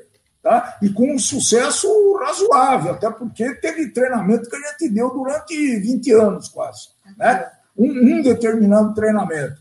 Ocorre que eu, eu descobri, não, que você gosta do que você consegue entender. É? Se você não entende matemática, é isso que eu estava falando para sua sobrinha, né? Natália, é assim: se você entender isso, você vai gostar. Você vai gostar. Agora, não. se, se você não. Não, não. Você entendia? Não, não gostava. Ué, você me explicava lá, você me dava aula lá, meio a contragosto, eu sofrendo lá, mas entendia. Mas daí, continuava odiando aquilo. Não, mas é, aí é que tá. Se você tomar gosto pelo negócio, se você entender bem o motivo que você está estudando aquilo e for associado com coisas do teu dia a dia, eu acho que essa é a grande escola, né? Que, aliás, no Canadá eles fazem muito isso daí. Né? Sim. É, Ó, é mais... Comentário do Gabriel aqui. Em cima disso, tá? Não é para mudar de assunto, é em cima disso. Abaixa um pouco aí que eu acho que tá dando eco. Às vezes matemática é difícil, mas matemática é importante sim. Eu na universidade sofri bastante por não ter tido uma base tão boa. Ao, é, ao, aí vivo tendo que correr atrás. Então, então, mas aí você está concordando comigo, porque assim, se você resolveu fazer uma faculdade que tem que ter matemática, sei lá, engenharia, qual a faculdade sua, Gabriel? Comenta aí engenharia, sei lá, é, não, que tem que ter matemática, beleza, você precisava ter uma base. Agora, é, na minha faculdade não teve matemática. E se tivesse matemática, eu não teria feito faculdade. Se na, se na minha faculdade, na minha faculdade tivesse matemática, eu não teria feito. Tá? É, é um fato. Ah, acho que isso daí precisa falar no final dessa história, da, do ah. teu estudos, da tua vida é, de de, doce, de discente, né? É, e aluno, precisa dizer que acabou bem depois desse, desse curso técnico aí, desse curso de educação média, ele foi lá para a faculdade e gostou e se destacava e tudo isso. É pois isso? é, pois é. Então ah, acabou bem. Não, e a, a faculdade, aí que tá, a diferença é essa. O colégio eu não fiz, eu fiz com empolgação pela, pelas amizades lá, não pela, pelo estudo. Para mim, o estudo do colégio, eu até me interessava pela parte da programação. Agora, o resto, a matemática, enfim, eu continuava odiando, tive, tive que fazer para passar, tanto é que a última prova eu precisava, eu sempre passei naquele limite a matemática, né? A última prova, eu não sei se eu contei essa história. A última, eu vou contar, essa história é boa. É, a última prova eu precisava, se eu não me engano, de 10, para não ficar de recuperação. Precisava de 10. É a vida. Sempre foi assim. O meu professor era o Chuck. Beijo, Chuck. O Chuck, porque ele parecia com o bonequinho do Chuck mesmo, do, do filme. É, o apelido dele era Chuck por causa disso. Professor de matemática. E aí ele tava pegando o meu pé, porque ele sabia que eu, eu tava, ele sabia que eu tava na corda bamba, porque eu era o pior aluno da classe, assim, mais relapso, né? Eu gostava de ir para escola, mas não para estudar, né? Não para estudar o que eu não gostava, não para estudar matemática. Eu, ah, quando eu dava aula de programação, por exemplo, eu era o primeiro lá a prestar atenção, porque eu queria aprender. Aí eu precisava tirar 10. O que que eu fiz? Eu consegui a prova de uma, eu estudava de noite. Eu consegui a prova de matemática dessa que eu precisava tirar 10 de uma aluna de manhã uma aluna que frequentava amanhã, que era, que era amiga minha, eu consegui a prova dela e levei de noite para fazer a prova, levei aquela mesma prova que o professor nem mudou, né? Ele podia ter mudado. Levei a mesma prova, coloquei embaixo da carteira, assim, eu precisava de 10, hein? Se eu, se eu não tivesse 10, eu ficaria de recuperação. Não nem repetiria, não. E aí, copiei a prova inteirinha da aluna. copiei é, sem, não faço isso em casa, hein? Não façam isso. Faça então. sim, faz sim. Se não, não você não quer saber matemática, você não vai servir para você, faz. É muito. Você está abrindo o coração demais. Eu, não, tem que saber mesmo. Fiz mesmo, não, não interessa para mim. Eu nunca fiz isso. Eu, ó, eu, eu nunca fiz isso quando me interessava. Quando eu queria saber aquilo, quando me interessava aprender. Agora, quando eu sabia que eu nunca mais ia usar aquela desgraça, equação, sei lá o que, que era, equação, aquele monte de colchete, chave, sei lá o que, que era aquilo. Eu, eu não vou, não queria que, que eu. É, eu você sabe que eu, eu agora veio o BH, agora vamos abrir também, porque se eu não Vai? muito. Na faculdade eu fiz muito isso. Ô, uh, rapaz! Fiz, Olha a revelação. Sair daquele negócio. Também, é, também a gente não, não, não, tinha uma afinidade com boa parte das matérias. Eu, e, e foi me vendido uma coisa, entregue outra, né? Então a faculdade, para mim, foi sofrida, viu, pessoal? Olha. Eu acho que a grande, então, o grande mérito, que eu fui sempre um aluno, não foi brilhante, não, mas sempre foi um aluno razoável, nunca repeti de ano, tá certo? Com raríssimas exceções de matéria, que é, é, a minha matéria parece incrível, mas a minha a matéria que eu tinha mais dificuldade era desenho. Olha, desenho é, geométrico. Porque... Desenho, desenho em geral, geométrico, uh, geometria descritiva, tudo, tudo, tudo. Eu tinha... olha o que é a cabeça do, do engenheiro. Quando ele fala desenho, é, pra gente, a gente pensa em desenho. Mas ele não, ele tá. Pra ele, ele não precisa complementar o que é. Desenho é, é aquelas coisas chatas, cheias de Não, é, é, é, essa matéria aí realmente eu tive dificuldade, inclusive tem aqui alguns fatos muito impressionantes, né? Eu fiquei de segunda época de desenho, de chamar geometria descritiva. Né? Eu não sei se algum de vocês ainda existe essa matéria, mas eu não casava com a professora, não, não, não dava, não tinha, sabe, empatia. A hum. mulher tentava estudar fora, não conseguia, porque ela usava. Ah, você sabe que em desenho tem uma notação, todo mundo usa ponto com letra maiúscula e reta com letra minúscula.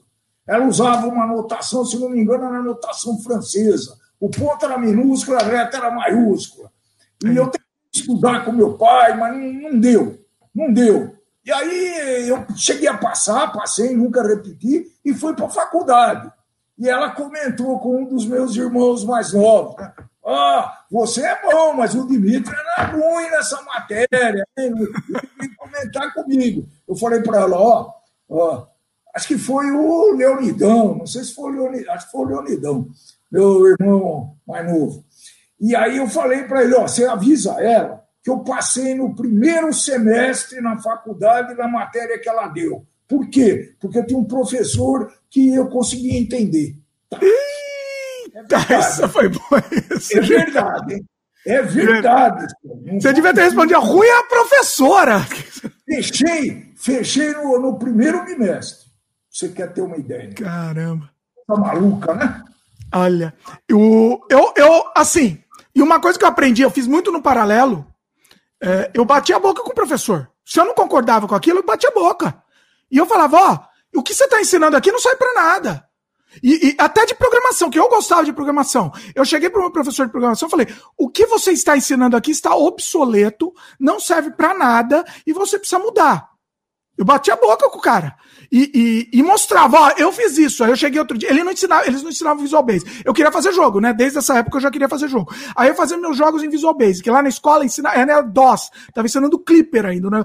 COBOL. O Robertão que, que, que, que nos lembra disso. O Robertão já falamos aqui no programa com ele.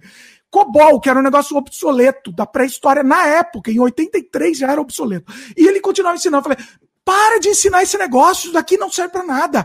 E aí eu mostrei para ele, oh, olha o que eu fiz aqui, ó. Eu fiz aqui porque eu quis aprender, olha aqui. Aí ele olhava, ficava com os caras de sem graça, assim, né? Ele nunca falava diretamente, mas ficava sem graça, assim. Nilson era um bom professor, mas ele estava desatualizado, obsoleto. É, mas eu, eu acho que esse negócio era muito comum naquela época, né? porque talvez você tivesse mais informação do que ele próprio. Ele aprendeu aquela linguagem, seguiu com aquele negócio sem querer saber o que estava acontecendo no mundo. É muito comum em professor acontecer isso, né?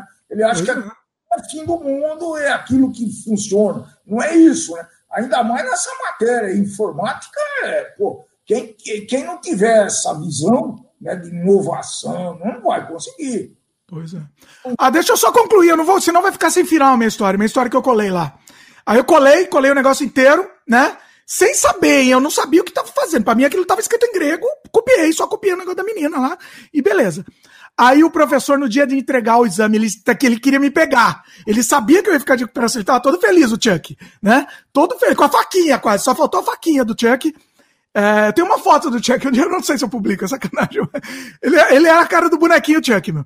E aí ele olhou, me chamou lá na frente, ele estava entregando as provas, né? Chamava as pessoas, chegou meu nome, me chamou, olhou para mim, olhou para a prova de novo, olhou para mim, para a prova e me entregou sem falar nada. É isso. E assim, ele sabia, eu ouvi o olhar dele, ele deu um é, olharzinho. É óbvio que ele entendeu que você. Ele entendeu.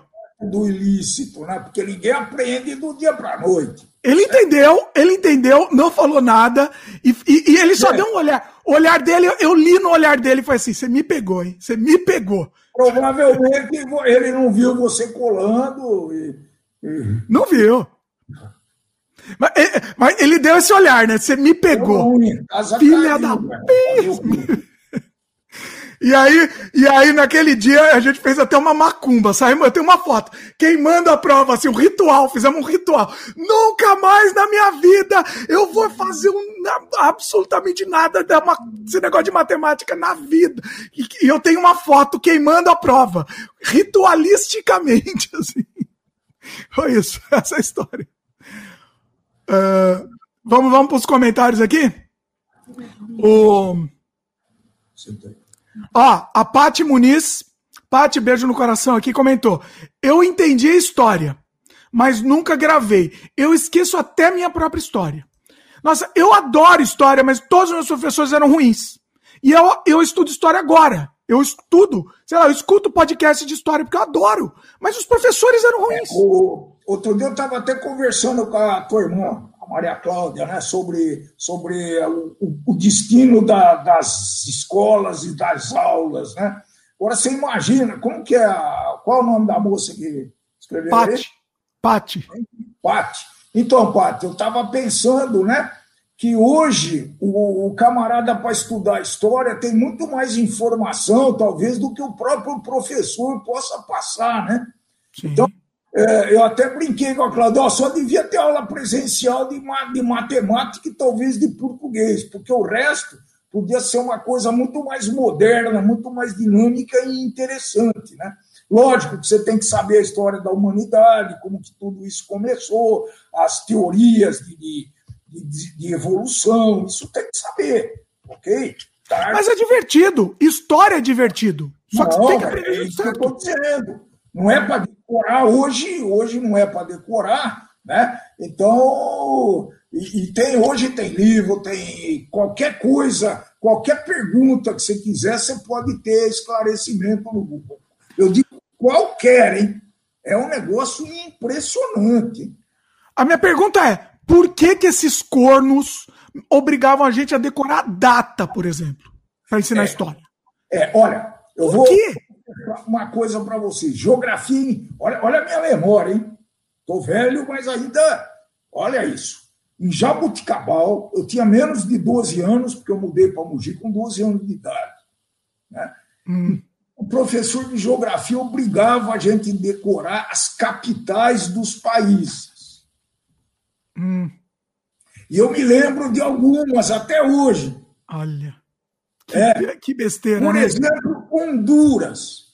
Qual a capital de Honduras, ouvintes? Vocês sabem? É Guatemala, não? Tegucigalpa. Ah, como é que é? Repete, repete aí que falhou. Tegucigalpa. Olha aí. Honduras, Tegucigalpa. Afeganistão, que agora ficou na moda aí há, uns anos atrás, né? É Cabul.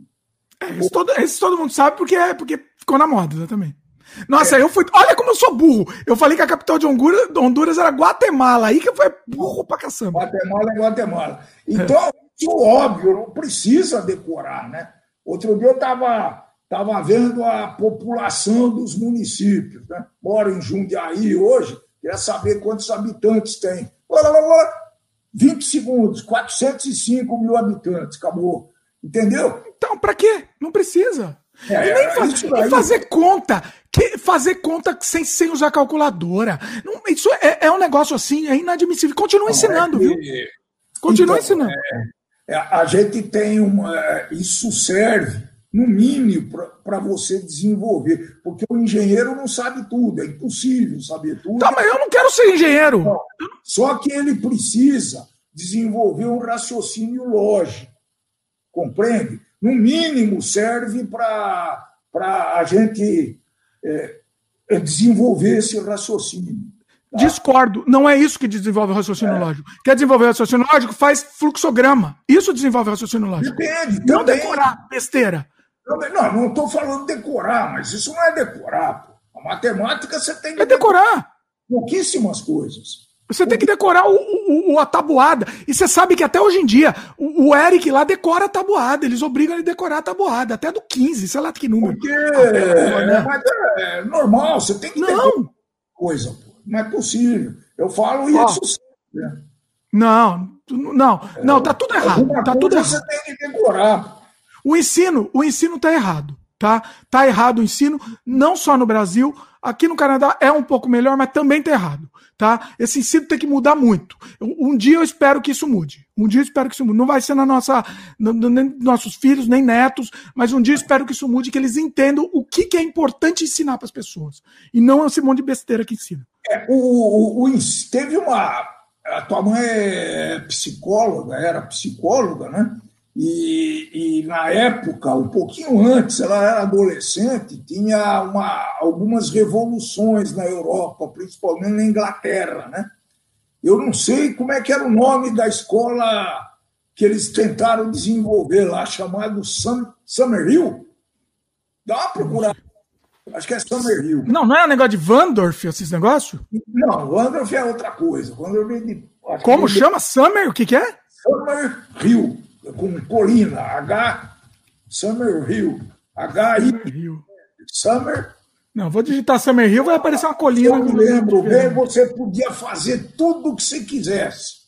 Não tinha nenhuma obrigação, não tinha nenhum currículo, você podia fazer tudo. É, Montessori, Summer Hill Montessori, né? É, bom, e, e, você podia fazer o que você quisesse nessa escola. Na época era uma revolução. Só se falava nisso, né? mas não foi para frente, porque, é, escuta, eu acho que tem que ter uma certa disciplina, né? Uma certa disciplina. Eu, alguma coisa. Não, eu entendo. A disciplina eu entendo. Eu acho que tem que ser ensinado, inclusive. Agora, agora, ensinar qualquer coisa porque tem que estar tá lá no negócio. Ah, é complicado. Vamos para os comentários. É, é, escuta, esse currículo não é assim, né? Esse currículo é, é desenvolvido por pedagogos, por pessoas que conhecem o ensino e não. essa evolução da, da, da, da, da mente das pessoas. Agora, o que, é ruim, o que é ruim é que ele é muito uh, estático, ele devia ser extremamente dinâmico hoje em dia.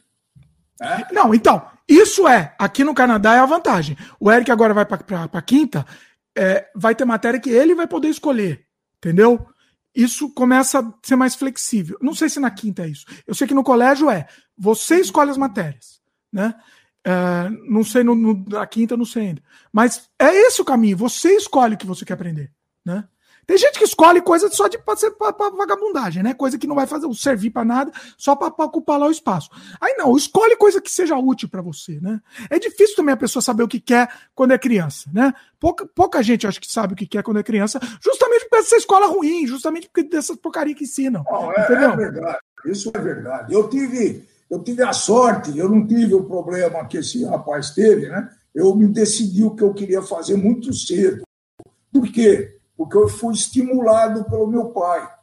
Então, mas você, então, só não, você não teve escolha, não. Por exemplo, um laboratório de química, quando eu tinha talvez 13 anos de idade, 14 anos de idade. Então, eu... mas você não teve escolha. Você não teve escolha. Ele te, ele te influenciou, ele te manipulou para escolher isso. Não, não manipulei. Eu escolhi química. Ele não tinha nada a ver com química. Ele me deu um. Ele me deu. Engenharia. Ele queria que fosse engenheiro tinha os líquidos, tinha os equipamentos, e eu trabalhava com isso. Eu adorei mexer com esse negócio, né?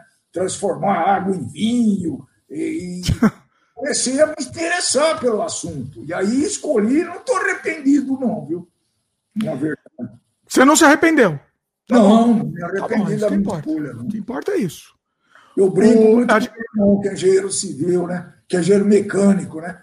Falei, puta, se eu tivesse, se eu tivesse feito essa engenharia, eu estava muito chateado, porque tem meia dúzia de componentes, nem existe mais agora, né? Engenharia É, obsoleto. Mecatrônica, não existe mais esse curso. Al algum irmão de você se arrependeu? Porque todos tiveram que fazer. Os, os irmãos homens fizeram engenharia, aí tem a irmã, a irmã mulher que fez não, teatro, que nunca O Eduardo não fez engenharia. Ah, não? Não. O que, que ele fez? O, o, o, Aliás, teve até bullying, coitado. Porque não fez engenharia? Olha! Ele não fez, não, mas é, aí foi uma história longa, né? Eu, ah. Algumas, acho que foi uma mãe de uma namorada dele lá, ficou, você, não, você é tal, não sei nem que profissão que ela era, não sei se era engenheira ou, ou advogada, ou, ou você, não é nem isso, o que, que ele, ele fez? Acho que matemática mesmo. Eita delícia!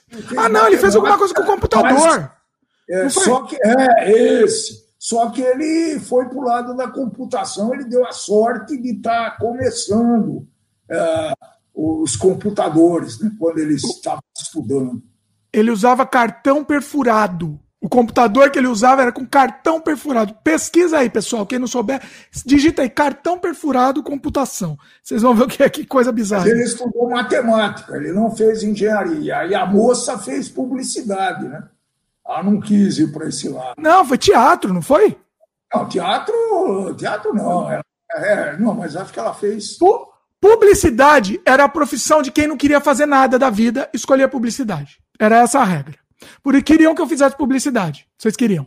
Ah, já que tá contando toda a minha, minha história de, de desgraças da vida, o, você lembra uma vez que vocês arranjaram um estágio? Inclusive, teu irmão, o, o Dudão, que arranjou um estágio numa agência de publicidade para mim. Lembra? Lembro. Não sei que ano foi isso, talvez 92, 91 me enfiaram numa agência de publicidade, eu parecia lá o, o, o pequeno Wilber lá que chegou lá, amando, não sei se, o, se ele é cliente da agência, eu não sei. O, o, o meu tio era alguma pica grossa lá, e aí eles acharam que, que era meio que obrigado a colocar, né? Mandou, vai, vai coloca lá, né? E eu me senti, eu me senti o, o, o, o entendeu? Assim, um, um, um peixe fora d'água lá. E eu cheguei, num, eu cheguei, fui um dia lá, olhei e fiquei, eu não quero publicidade, eu não quero vender nada, eu não gosto, eu não quero, né? Eu um dia saí no meio, no meio do período lá, nunca mais voltei. Nunca. É, mas aí é que tá, né? Aí é que tá, publicidade, vendas, essas profissões aí, você exerce querendo ou não querendo, né? O que, que você faz hoje? Como é que você abriu o, o, o, o sem freio 123? Como é que você abriu? 123. 1, 2, 3, ó, esse número é legal. 1, 2, 3. É. Como é que você abriu? Fazendo jabá. Ó, oh, não, sim. A gente sempre. A vida da gente é vender, né? A gente tá sempre se vendendo, todo, se vendendo. É o tempo todo você está vendendo, né? Sim. Quando tem que fazer um currículo bem feito, eu compro aquele curso teu lá da Andemi, né? Jabá. É, jabá. Bom curso, bom curso, hein? Curso fazer currículo. né? E, e, e, aí eu consigo fazer, eu estou me vendendo quando eu vou fazer uma entrevista de emprego, porque ele está vendo o seu desempenho é, oral lá na hora, né? né? E, eu cheguei a fazer coisas incríveis, pra, procurei poucas vezes emprego na vida, mas quando procurei, soube procurar, hein? Então, mas você não precisa fazer uma faculdade disso. Você vai se vender e eu acho que, acho que devia ser talvez uma matéria. É, Ó, que legal. Ó, ó a minha ideia aqui. Devia ser uma matéria, acho que obrigatória nas escolas, uma materinha lá de publicidade. Pode assim ser. como finanças, né? Sim. Eu defendo com unhas e dentes. Quem Exatamente. sabe das pessoas. O, mas eu, eu, eu, acho que vale contar, já que está falando em entrevista de emprego, é muito legal. Eu trabalhava numa empresa, saí, né? Ah. É, e, fiquei, e comecei a procurar emprego. Naquela época não era difícil, não. Tanto é que em dois meses eu estava empregado. Só que eu trabalhava numa empresa de alimentos e fui é, fazer uma entrevista numa empresa de, que fabricava tintas, lá no ABC né, morava em Mogi das Cruzes, fui trabalhar numa, numa, fui procurar emprego numa fábrica de tintas. Aí foi. Falei, pô, mas eu, eu conheço tintas de, de conceito, de teoria da escola, né? Como diz o, o Belchior, eu conheço a teoria, mas e aí? Aí o que, que eu fiz? Cara, não, vem amanhã aqui, porque nós precisamos. Não, mas é que amanhã eu tenho um compromisso. Posso ir daqui a uns três dias? Eu não sei se era segunda-feira, eu fui na sexta, né? O que, que eu fiz nesse intervalo? Meu pai tinha uma porrada de livro lá. Naquela época não tinha internet, né? Se tivesse, seria muito mais fácil. O que, que eu Sim. fiz? Peguei alguns livros de tinta lá, comecei né, a, ler. Falei, porra, isso daqui pode ser interessante. Se ele não perguntar, eu falo. Olha. e aí. Olha, que gênio. Vai gênio, é, gênio. Como é que fabrica a tinta? Eu, pô, tá bom. Ah, mas. E aí eu comecei, eu conduzi a experiência, né? A, a entrevista. Ó, oh, escuta, ah, como vocês fabricam aqui? Vocês usam tal produto como estabilizante? O moinho é um moinho de bolas, é um moinho centrífugo, não sei o quê. Claro que eu não tinha. O cara, pô, mas você nunca trabalhou em fábrica de tinta? Não, não trabalhei. eu sempre tive muito interesse. Tá, tá, tá. o, o negócio era em Mauá, né, empresa. A entrevista eu fiz uma coisa. Antes de chegar em Mogi, eu já tinha deixado um recado, não tinha celular na época, eu estava contratado. Olha, olha. Aí foram Mas é, é isso, eu sempre falo. O que você tem que mostrar é empolgação, né? Você tem que mostrar ah, que você, é. é você, tem que contratar você, não pode ser outro. É, é. É o segredo. E aí Esse é foi é dramático, segredo. né, essa história também, já que é Muito bom, muito bom. Ao final dessa história. Aí eu trabalhei uma semana lá, a fábrica era um horror, viu, pessoal? O é. tanque de ácido sulfúrico, tinha, olha, tinha, era, era dramático o negócio lá, uma fábrica bem antiga, e os caras estavam querendo melhorar, né? Talvez me contrataram lá para participar da melhora. Aí, sete dias depois, uma multinacional me chamou para trabalhar, que eu tinha entregue o currículo lá também. Eita. E aí? E para falar para o cara, claro, eu não pensei muito, não, viu? Eu resolvi logo, eu vou lá, porque lá eu vou ter mais experiência, vou trabalhar gente mais capacitada, blá, blá, blá, blá, blá. E aí fui. Fui, não me arrependi de jeito nenhum. Cheguei lá e falar para o cara, olha, é que me mandaram chamar, me fizeram uma proposta irrecusável, blá, blá, blá. E aí, sete dias de fábrica de tintas, tchau, tchau. Sete dias de trabalho. O...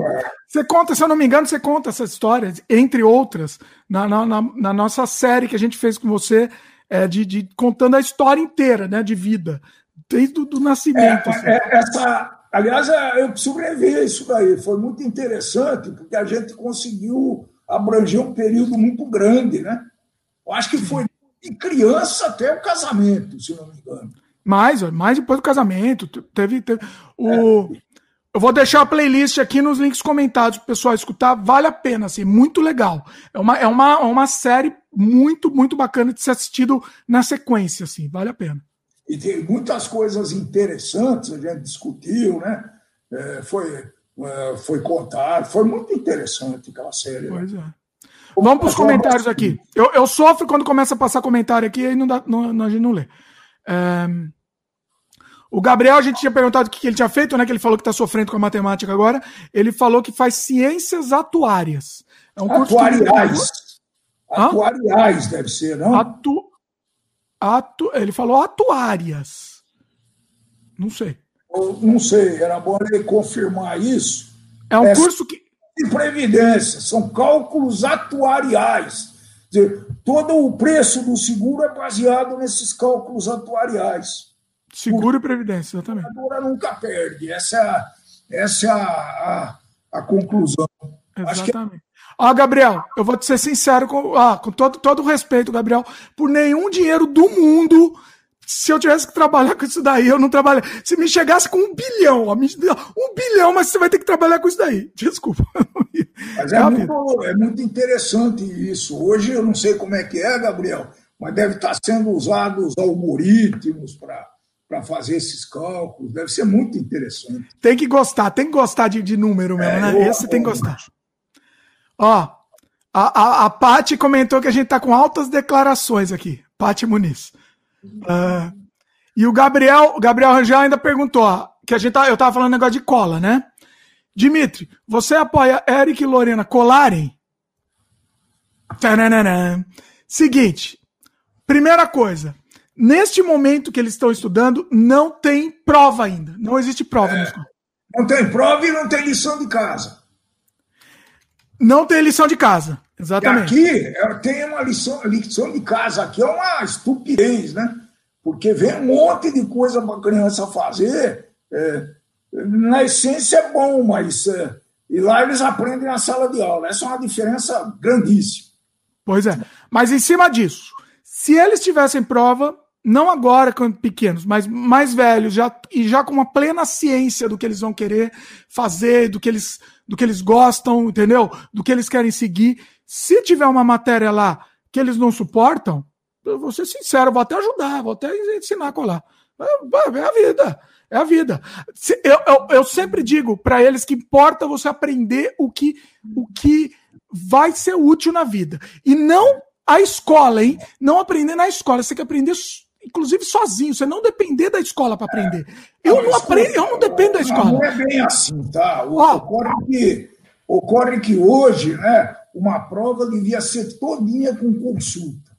Sim, aí, sim. Na escola, todo mundo tinha que ter um laptop.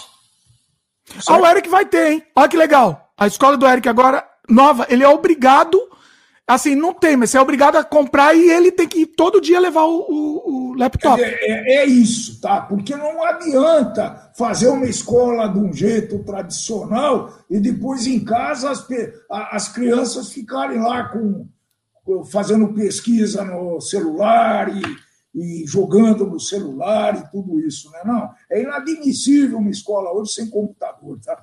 É. Fuja. É da época das cavernas mesmo.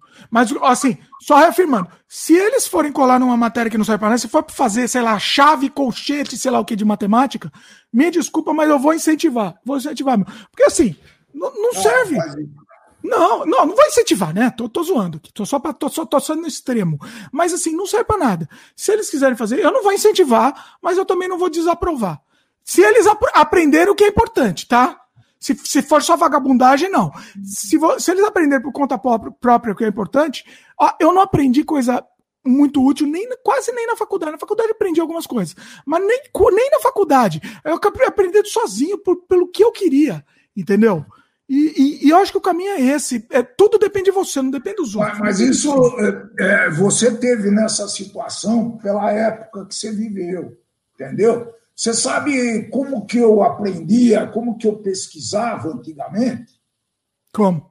Biblioteca. Eu estudei na idade do Eric, da Lorena, até um pouquinho mais velho. Ah, meu pai tinha a Barça, o Tesouro da Juventude, e, e, e comprava atualização todo ano. Era a fonte de, de pesquisa, de informação, gente. Era o professor e era essa, essas enciclopédias aí que existiam na época, Barça, é, tem mais alguma. Então eu, eu aprendi ali, é, procurava os temas que eu queria ali, mas é muito restrito isso daí, né?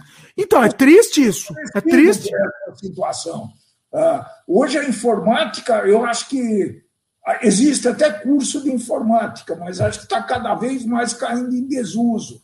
As pessoas têm que aprender um aplicativo ou uma programação ou fazer alguma coisa assim pessoalmente, gramando, errando e acertando. Né? É assim que funciona. Eu, tô, eu resolvi aprender agora, depois de velho, aprender Unity. Nunca tinha mexido na vida, uma nova linguagem de programação, novo tô completamente diferente, tô aprendendo, tô aí, tô me esforçando e aprendendo sozinho. É, é o, o, segredo é aprender sozinho as coisas. Para mim, é. óbvio, se for engenheiro, já é um pouco mais difícil. Se for, sei lá, médico, essas coisas é um pouco mais complicado, óbvio. Obviamente que tem uma boa parcela das coisas, você vai continuar aprendendo sozinho. Mas é uma, uma eu entendo, mas eu acho que muito consegue aprender sozinho. Eu acho que o caminho é esse. Uh, e, e, e, e pela sua vontade, mais importante. A Paty comentou aqui: Tive geometria descritiva na faculdade de design. Não lembro de nada. Pois é, eu também eu devo ter tido, viu? Eu devo ter tido, não lembro absolutamente de nada. E ela conclu, continuou aqui, né? É, eu também larguei uma faculdade na Alemanha porque o conteúdo era muito desatualizado e isso foi há cinco anos. É, é muito. É, é eles não, não, não evoluem, não, não dá pra. É estranho, entendeu? Gabriel Rangel comentou: História é bom demais. Eu até peguei a monitoria da matéria de história, porque foi a melhor matéria que estudei. Olha aí. A minha favorita sempre foi história. Na escola sempre foi história. Eu gostava muito, mas eu gostava porque tinha professor que sabia muito, sabe? Ele Sim. Sabia transmitir, ele, ele contava as histórias de uma maneira muito interessante, muito chamativa, sabe? Então, era, eu tive um professor de história que era muito bom. O cara sabia contar. Essa é a diferença, né? Sim. Ah, eu nunca tive um professor muito bom. Tive um professor ok de história, até você resolveu. Eu. E, e, e uma outra matéria que eu odiava, porque eles não sabem ensinar, que é para mim é português. Eu adoro português, adoro ler, mas eles não sabem ensinar. Esse negócio de análise morfológica, análise, sei lá. Meu, aquilo é. Meu, a, a, é para fazer a pessoa pegar ódio. Só serve para a pessoa pegar ódio. Eu tenho, eu tenho. Agora começa a lembrar das coisas. Eu tenho um professor, acho que foi no ginásio. Um antigo ginásio que dava a quinta série, quarta e quinta série de estudo, né? E o professor de português, ele era pastor protestante, me lembro até Ei. hoje seu nome, mas não vou falar. Então ele começou assim o curso. Hoje nós vamos estudar notações léxicas e sinais diacríticos. ele estava zoando ou estava falando sério? Eu estou falando sério. Não, ele? Ele estava zoando. Ele acho que estava brincando, né? Ele era meio gozador, né? Ele tava, depois ele explicou o que, que era, né? Os sinais são os sinais da língua portuguesa, né? Acento grave, agudo, tio, é. Ah. E acho que meu pai caiu é. a conexão aqui. Ah, voltou, voltou. Peraí, voltou, vai lá. É. Vai lá que voltou. Mas porque perdeu? Não, tinha dado uma travadinha, mas voltou. Vai lá. Então, então é, a gente lembra-se de cada coisa, né? Os professores, para ser lembrados e para transmitir alguma coisa, acho que tem que ser diferentes, né? Pois é. O cursinho, eu fiz um ano de cursinho para poder, na, na, época que eu estudei, tinha três escolas de engenharia no estado de São Paulo, né? Hum. E eu tinha que fazer cursinho na época, senão não entrava, não. Nossa Senhora. E, e onde tinha professor mais impressionante, que mais chamava atenção na forma de transmitir conhecimento, foi no cursinho. Impressionante. Você foi professor, né? Você foi professor? Você foi professor de cursinho? Eu fui professor e procurei seguir um pouco essa linha também, né? Quer dizer, hum. de numa aula dada, uma aula de história, vamos pegar a história que foi bem falado, dada num tom monocórdio, sem uh, mudar o tom da voz, a velocidade da fala, a entonação, é, é absolutamente horrível, né? Então, o professor tem que, pelo menos, usava isso e consegui vender muitos cursos fazendo isso. Tinha que gritar de vez em quando, tinha que chamar o cara, ó, oh, você, você, o que, que você acha? Aí o neguinho tinha que prestar atenção, né? Estava dormindo. Isso, né? Empresa, boa parte das pessoas estão lá porque o chefe manda, né? E, é. e chamar a atenção desses caras para o conteúdo que eu estava tentando passar, meu. Eu é. viajar daqui a Manaus para dar um curso de um dia, para vocês terem uma ideia. Nossa. E nessa época era complicado o mundo, né? Caramba. Ó, o, a gente falou negócio de publicidade, né? JP Bonfim, que inclusive é membro aqui do canal. JP, beijo no coração aí, brigadão. A, a sua ajuda é inestimável. Ele comentou: estamos sempre nos vendendo ou vendendo o nosso tempo.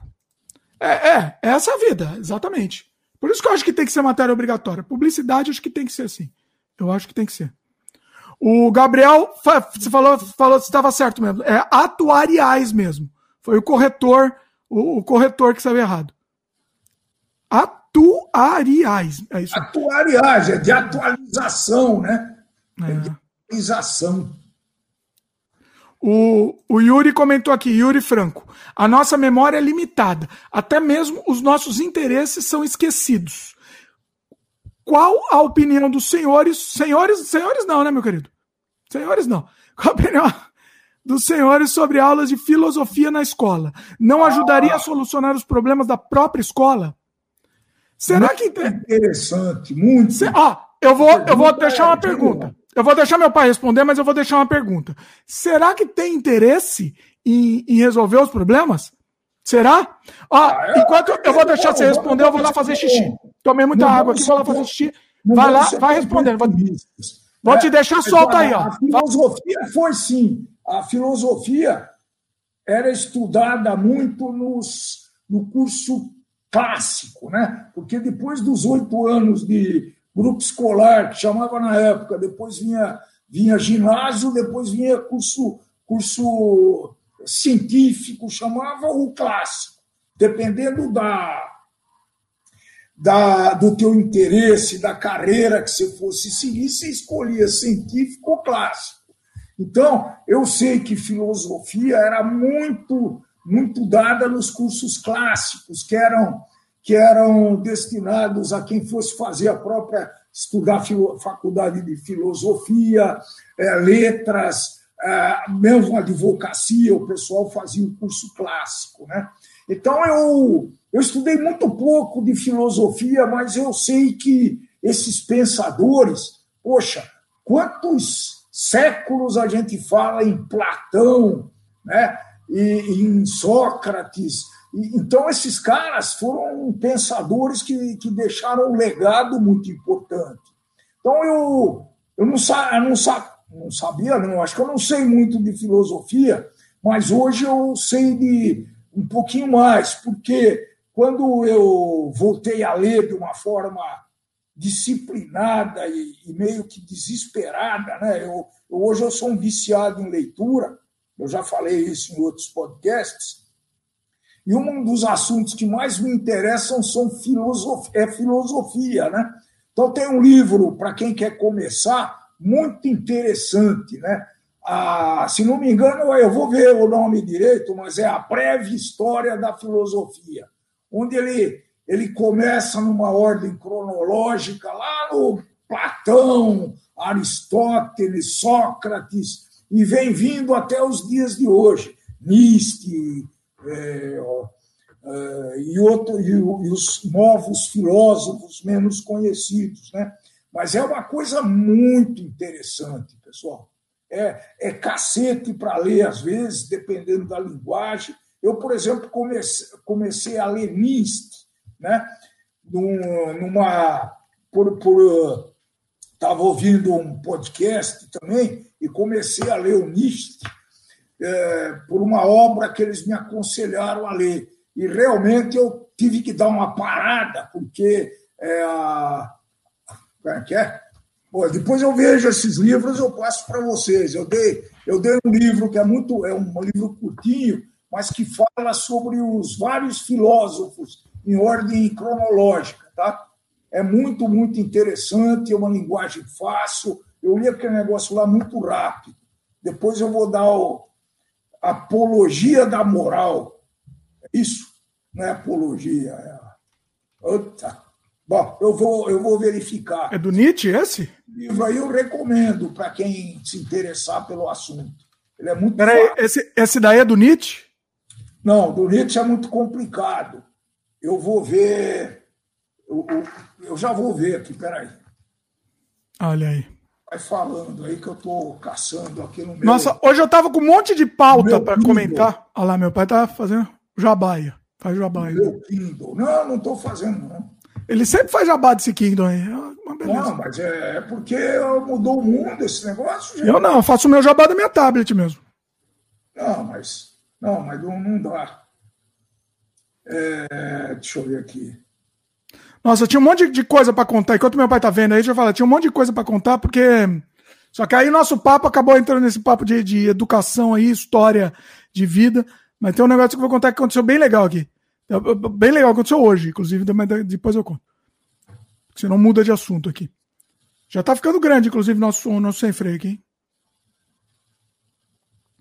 E eu ia fazer pro meu, pro meu pai aquelas perguntas do imitando lá o, o programa do Porchat, mas não, não, também está ficando grande, vamos deixar para outro dia. O, o, que eu estou lendo agora chama Genealo, Genealogia da Moral, uma polêmica. Hum. Nietzsche. Não sei nem pronunciar esse negócio. Tão Nietzsche. Nietzsche. E eu já li o Platão, a República, a Apologia de Sócrates. Então, hoje tem, tem tem muita, tem muita disponibilidade de, de filosofia, viu, pessoal? Vale a pena. E eu vou ficar devendo aquele primeiro que eu. Mas eu acho que é importante ensinarem a filosofia de um jeito divertido, porque é possível ser divertido sim. Sem dúvida. Né? Isso que é importante. Dúvida. Pois é. O... Bom, que mais? Tem mais algum. Peraí, deixa eu só anotar, porque você falou o nome do livro, eu estou anotando no post. Tudo que a gente está falando está sendo anotado. outros aqui que eu vou estar falando, né? A filosofia entre a religião e a ciência. O que, que tem? Seu nome do livro? É. A filo... Tá tudo anotando aqui. Filosofia. Bertrand Russell. Peraí. Aí. Deixa eu ver se eu acho o nome, porque aquele, aquele livro foi muito legal. Ah, tá aqui, ó. Achei, pode colocar. Uma breve história da filosofia, de Nigel Warburton. É imperdível esse, esse livro para quem quer começar, viu? Passei até para o meu irmão, que está interessado no assunto também, pelo Dudão. O da, o da religião e ciência é do Rousseau, né? Bertrand Rousseau. A religião é do Ber, é Bertrand Russell. Ah, é, fala, fala, com mais sotaque ah, ah, é melhor que o meu. Ah, esse é breve, breve eu história. recomendo muito para quem quer começar com esse, com esse uma breve história da filosofia. Nigel Warbu, Warburton, né? Warburton. Nigel Warburton. Tá, achei aqui, tá no post também. O pessoal não precisa anotar porque eu estou pondo tudo no post. Uh, o, o, o Yuri comentou aqui que o Nietzsche bebeu da fonte dos estoicos da Grécia. Isso. É, na, na, verdade, é, é isso mesmo. É isso mesmo. Ele usa a base da filosofia dele, é essa daí. Tem uma diferença lá, mas é sutil. Por isso que me recomendaram ler esse, a genealogia da moral, né? Porque ele faz uma comparação entre o bem e o mal. Hum, interessante. Entendeu? Mas é complicado ler isso aí. É, tem que estar. Tá... Parei, eu dei uma paradinha, estou com 60% do livro lido, mas agora eu dei uma paradinha. Falei, não, deixa eu descansar um pouquinho. Ó, o Yuri comentou um negócio importante aqui. Eita, saco. Estão ligando aqui. Eita, será que era a minha vacina? Eita, não sei se era a minha vacina. Bom, é a vida. É, sobre a manutenção da escola como está, tem um autor, John Taylor Gato, gato com dois T's, de Nova York, é, com um livro aqui, peraí, que um livro que no, no Brasil se chama Emburrecimento Programado, a escola é ainda uma pré-fábrica. Ah, isso é. É interessante, hein? Emburrecimento é. programado. Gostei, hein? Vou até anotar para colocar no post. E é isso, é, é, é, uma, é, uma, é uma fábrica de carne, né? É uma, é uma, uma, uma fábrica para moer as pessoas. É, não, não, não, não, tem o menor sentido o cara ser preparado para passar em vestibular, né, gente? Não, não, não tem o menor sentido. Isso, isso e é... piorou, né? Piorou. É, não é só o vestibular, né? Esse, esse Enem, né? O Enem, eu acho que piorou mais as coisas ainda. Ficou Quem mais. Quem é o autor desse livro aí, do emburrecimento? Emborrecimento programado. John Taylor Gato, com dois T's. Tá. Vou procurar. Tá no post também, para quem quiser. Eu vou ler também, gostei. Esse provavelmente vai concordar muito. com a minha, com a minha teoria é, aqui. A, a, o caminho que a educação está seguindo me interessa muito, né? porque eu passei por todos esses, né? por todos esses conceitos todos e por todas as alterações da sociedade. Então, desde pesquisa no Tesouro da Juventude até o computador hoje, o Google, dá uma gugada aí que você acha, e acha mesmo. Sim. Bom, deixa eu contar uma, uma história que eu falei que eu ia contar depois, que aconteceu essa semana, eu tinha falado de ponto .com, né? E essa semana, só para só não passar em branco aqui, que eu prometi, quando eu prometo, eu tenho que contar. Essa semana eu descobri que você se lembra do meu domínio. Você lembra do meu podcast Terra Estrangeira, né? Lembro. E aí a gente perdeu o domínio. E ah. alguém foi lá e registrou, terraestrangeira.com. Eita. Não, faz tempo já essa história, faz tempo. Perdemos é. faz tempo o domínio e registraram faz tempo. Aí essa semana eu recebo um e-mail. Domínio.com, terraestrangeira.com está disponível. É, era alguém tentando vender, né? Eu não sei se eles ficam varrendo o, o sistema vê quando liberou e sabe quem que era o dono anterior, alguma coisa assim. Deve ter um sistema complexo para isso, né? Está disponível, tá? Se quiser registrar, tal, é tanto. Não era nem muito, mas me, é, me, era, é, era um valor normal, sim.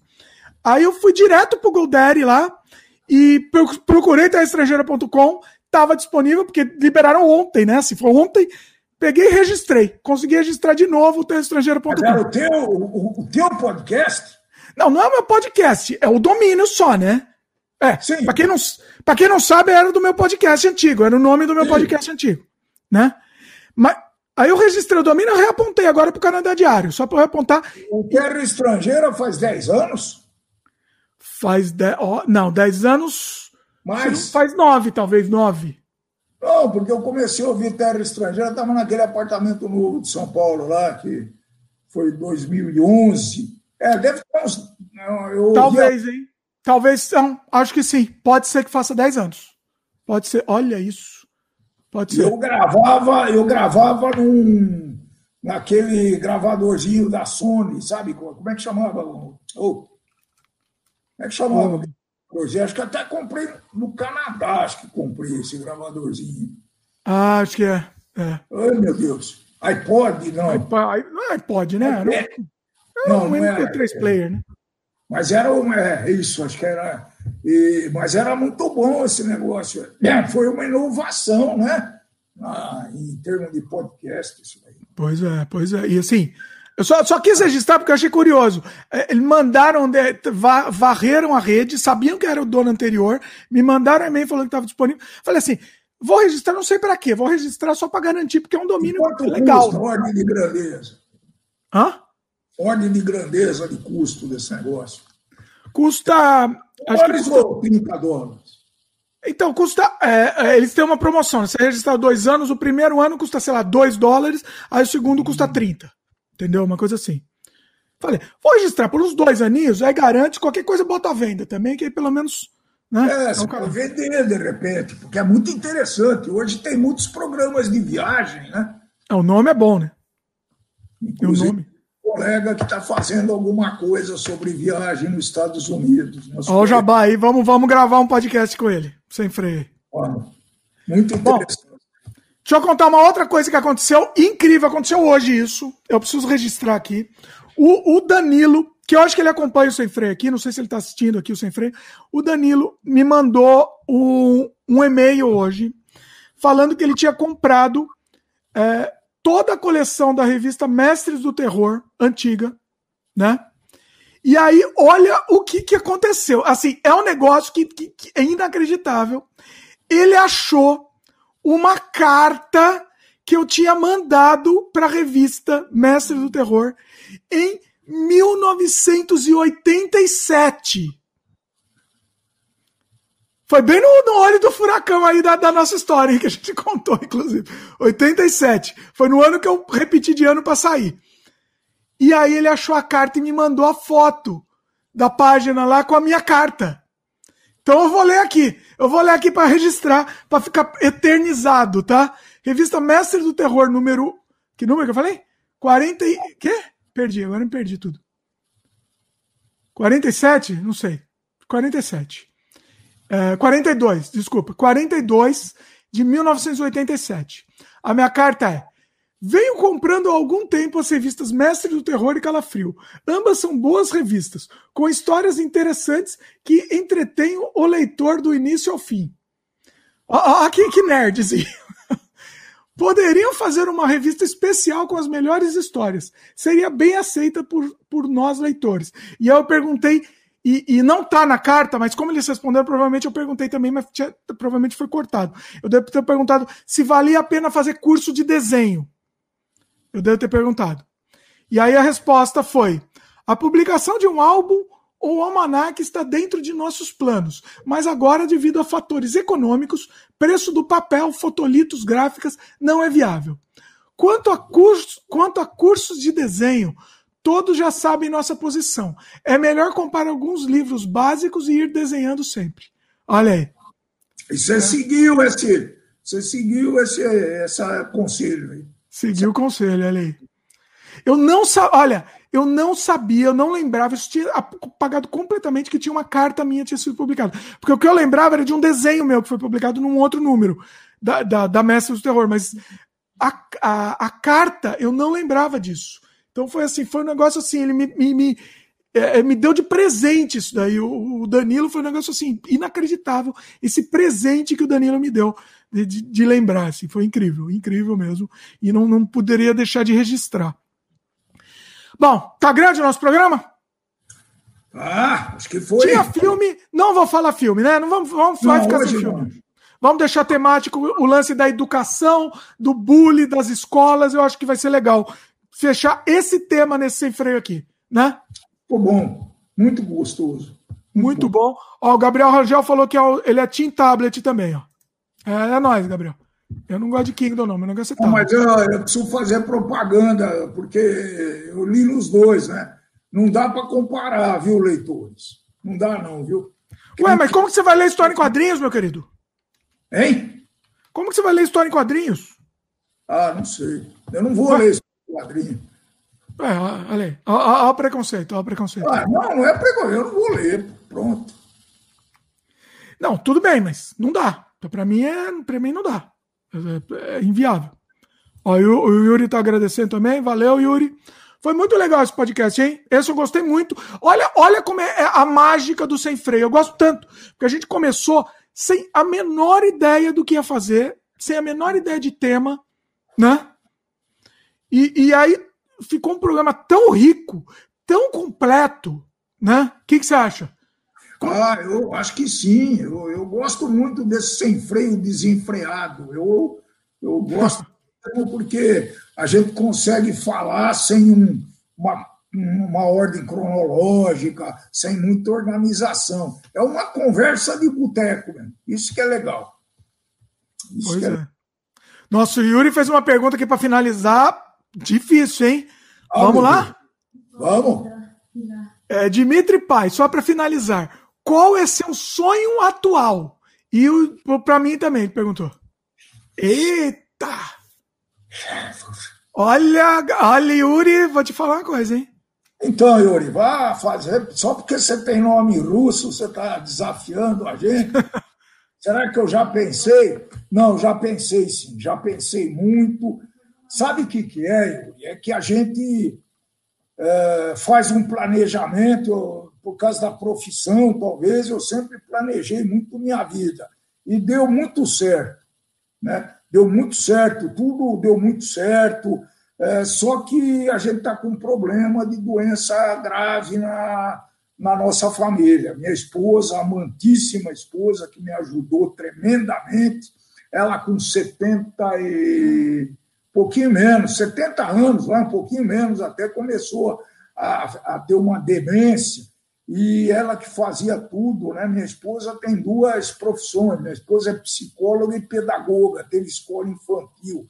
E de uma hora para outra não lembra do nome das pessoas, não lembra o nome das coisas e tal. Então isso me me fez um deu uma, uma balançada muito grande nos meus planos de vida até hoje, né? Como diz um amigo meu, o meu sócio Tito, que a gente vai viver muito tempo, porque nossos pais viveram muito tempo. Né? Meu pai morreu com 94 anos, com muita saúde, e minha mãe morreu com quase 90. Né? Então, teoricamente, eu devo ter lá mais uns 15 aninhos de vida, espero que até mais, com as evoluções aí, se o coronavírus deixar. Né? Então, eu, eu, eu mudei um pouco os planos, mas eu continuo com muitos planos, tá? Conhecimento, para mim, é, eu sempre fui muito curioso, né? então eu continuo uh, lendo muito. Pra, eu já falei isso, a minha meta esse ano é virar com 75 livros lidos, entre, eh, entre longos, e eu vou mais ou menos do, do Amazon pelo assunto, escolho o livro lá, sou sócio daquele Kindle Unlimited, né? E esse é o meu plano, então, agora é passar. Tem alguns projetos ainda para desenvolver. Acho que esse podcast é um dos projetos. Né? Nós estamos pensando em voltar, isso acho que é em primeira mão, acho que nem meu filho sabe, voltar para o ramo de construção aqui no interior, que está bombando demais. Talvez a gente volte, estamos verificando algumas coisas. Então, é aprender sempre é, só que agora eu estou conseguindo fazer uma coisa que eu sempre nunca me permitiu, fazer o que eu quero. É? Ah, hoje eu vou dormir uma hora a mais. Tá? E para garantir isso, né, para aumentar a chance de, de, de seguir esse planejamento, nós estamos caminhando. Eu e minha esposa, isso ela consegue fazer muito bem, ainda melhor que eu até. A gente está andando esse mês aqui eu devo bater 120 quilômetros, o que dá uma média de 4 quilômetros por dia. Tá? E essa é a nossa vida. Eu gosto de nadar, mas durante a pandemia eu larguei, um pouquinho de musculação. Então eu estou pensando no corpo e na mente. Acho que nessa fase aqui tem que andar as duas coisas juntas.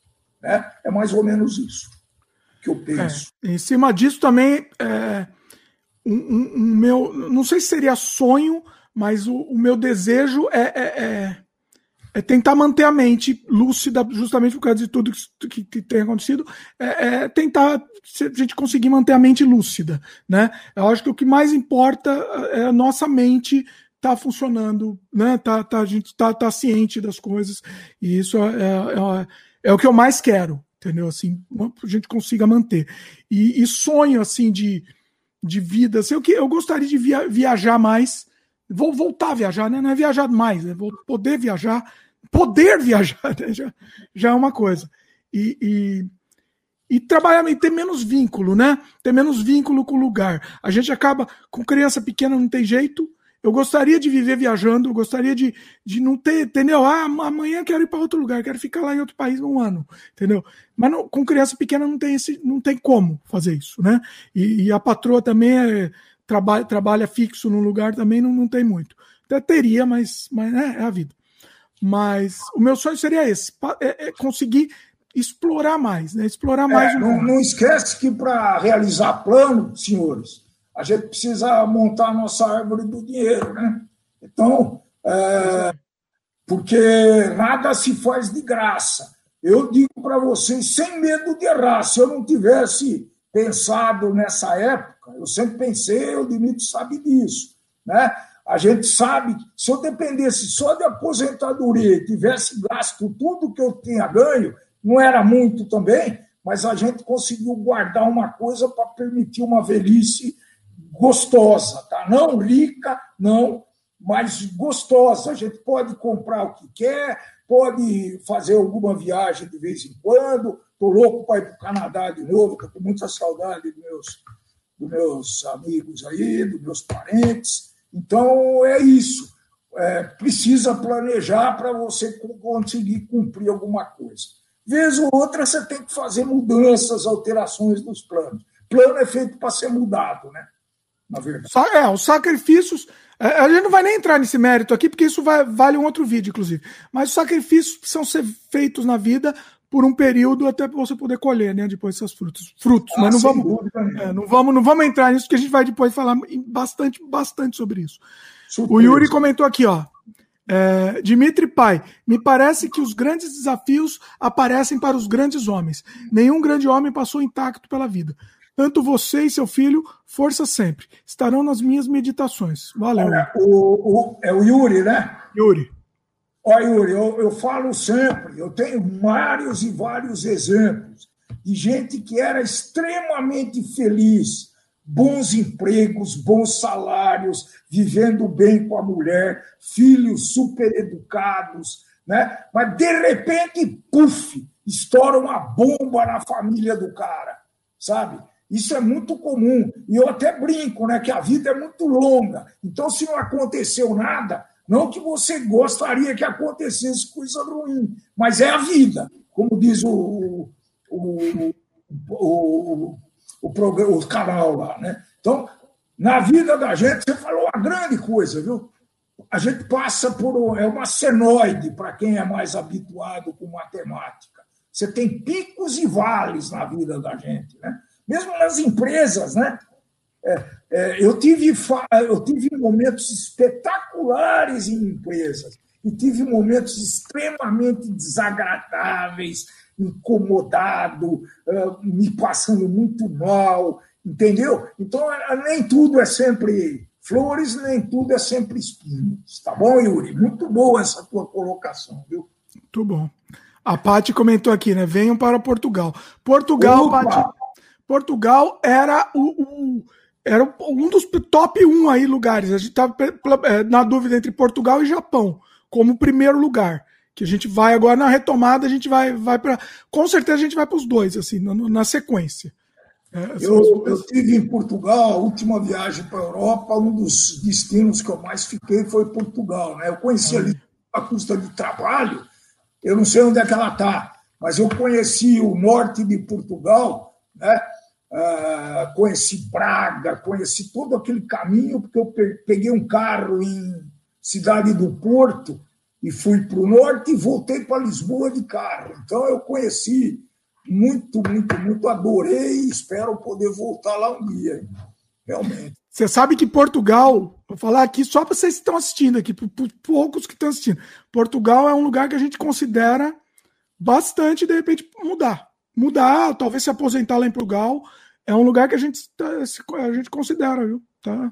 É uma ideia. Pelo menos vai, vai ter bastante vinho e bacalhau, né? Ah, pois é, pois é. Olha, aqui foi.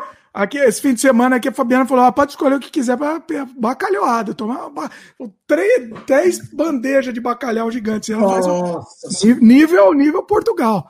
Ó, a Paty comentou que ela tá em Viana do ah, Castelo. Viana do Castelo, conheci, Paty. Conheci Viana do Castelo. Fui de carro. Porto até Viana do Castelo. Espetacular. Adorei. Ela falou que mês que vem ela volta para o Porto.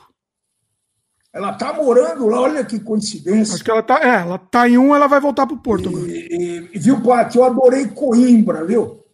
Ele, ele não estava nem nos meus planos, mas como era caminho de Lisboa, eu parei. Que coisa espetacular, viu? E calhou de eu estar lá em Coimbra no dia que os, que os estudantes da faculdade lá, que é uma das mais antigas do mundo, eh, ganharam o direito de usar capa preta, né? Então a cidade inteira estava forrada. Eu nunca me esqueço, deve ter foto bastante sobre isso. Adorei muito lá. Muito bom. Ó, para encerrar aqui o comentário do Yuri, ele falou que ele tem o nome russo, mas a descendência dele está na Ilha da Madeira. Ah, Ora, pois. Muito bom. Muito bom. Muito bom. Bom, é isso. Encerramos? Temos um programa aqui? Muito bem.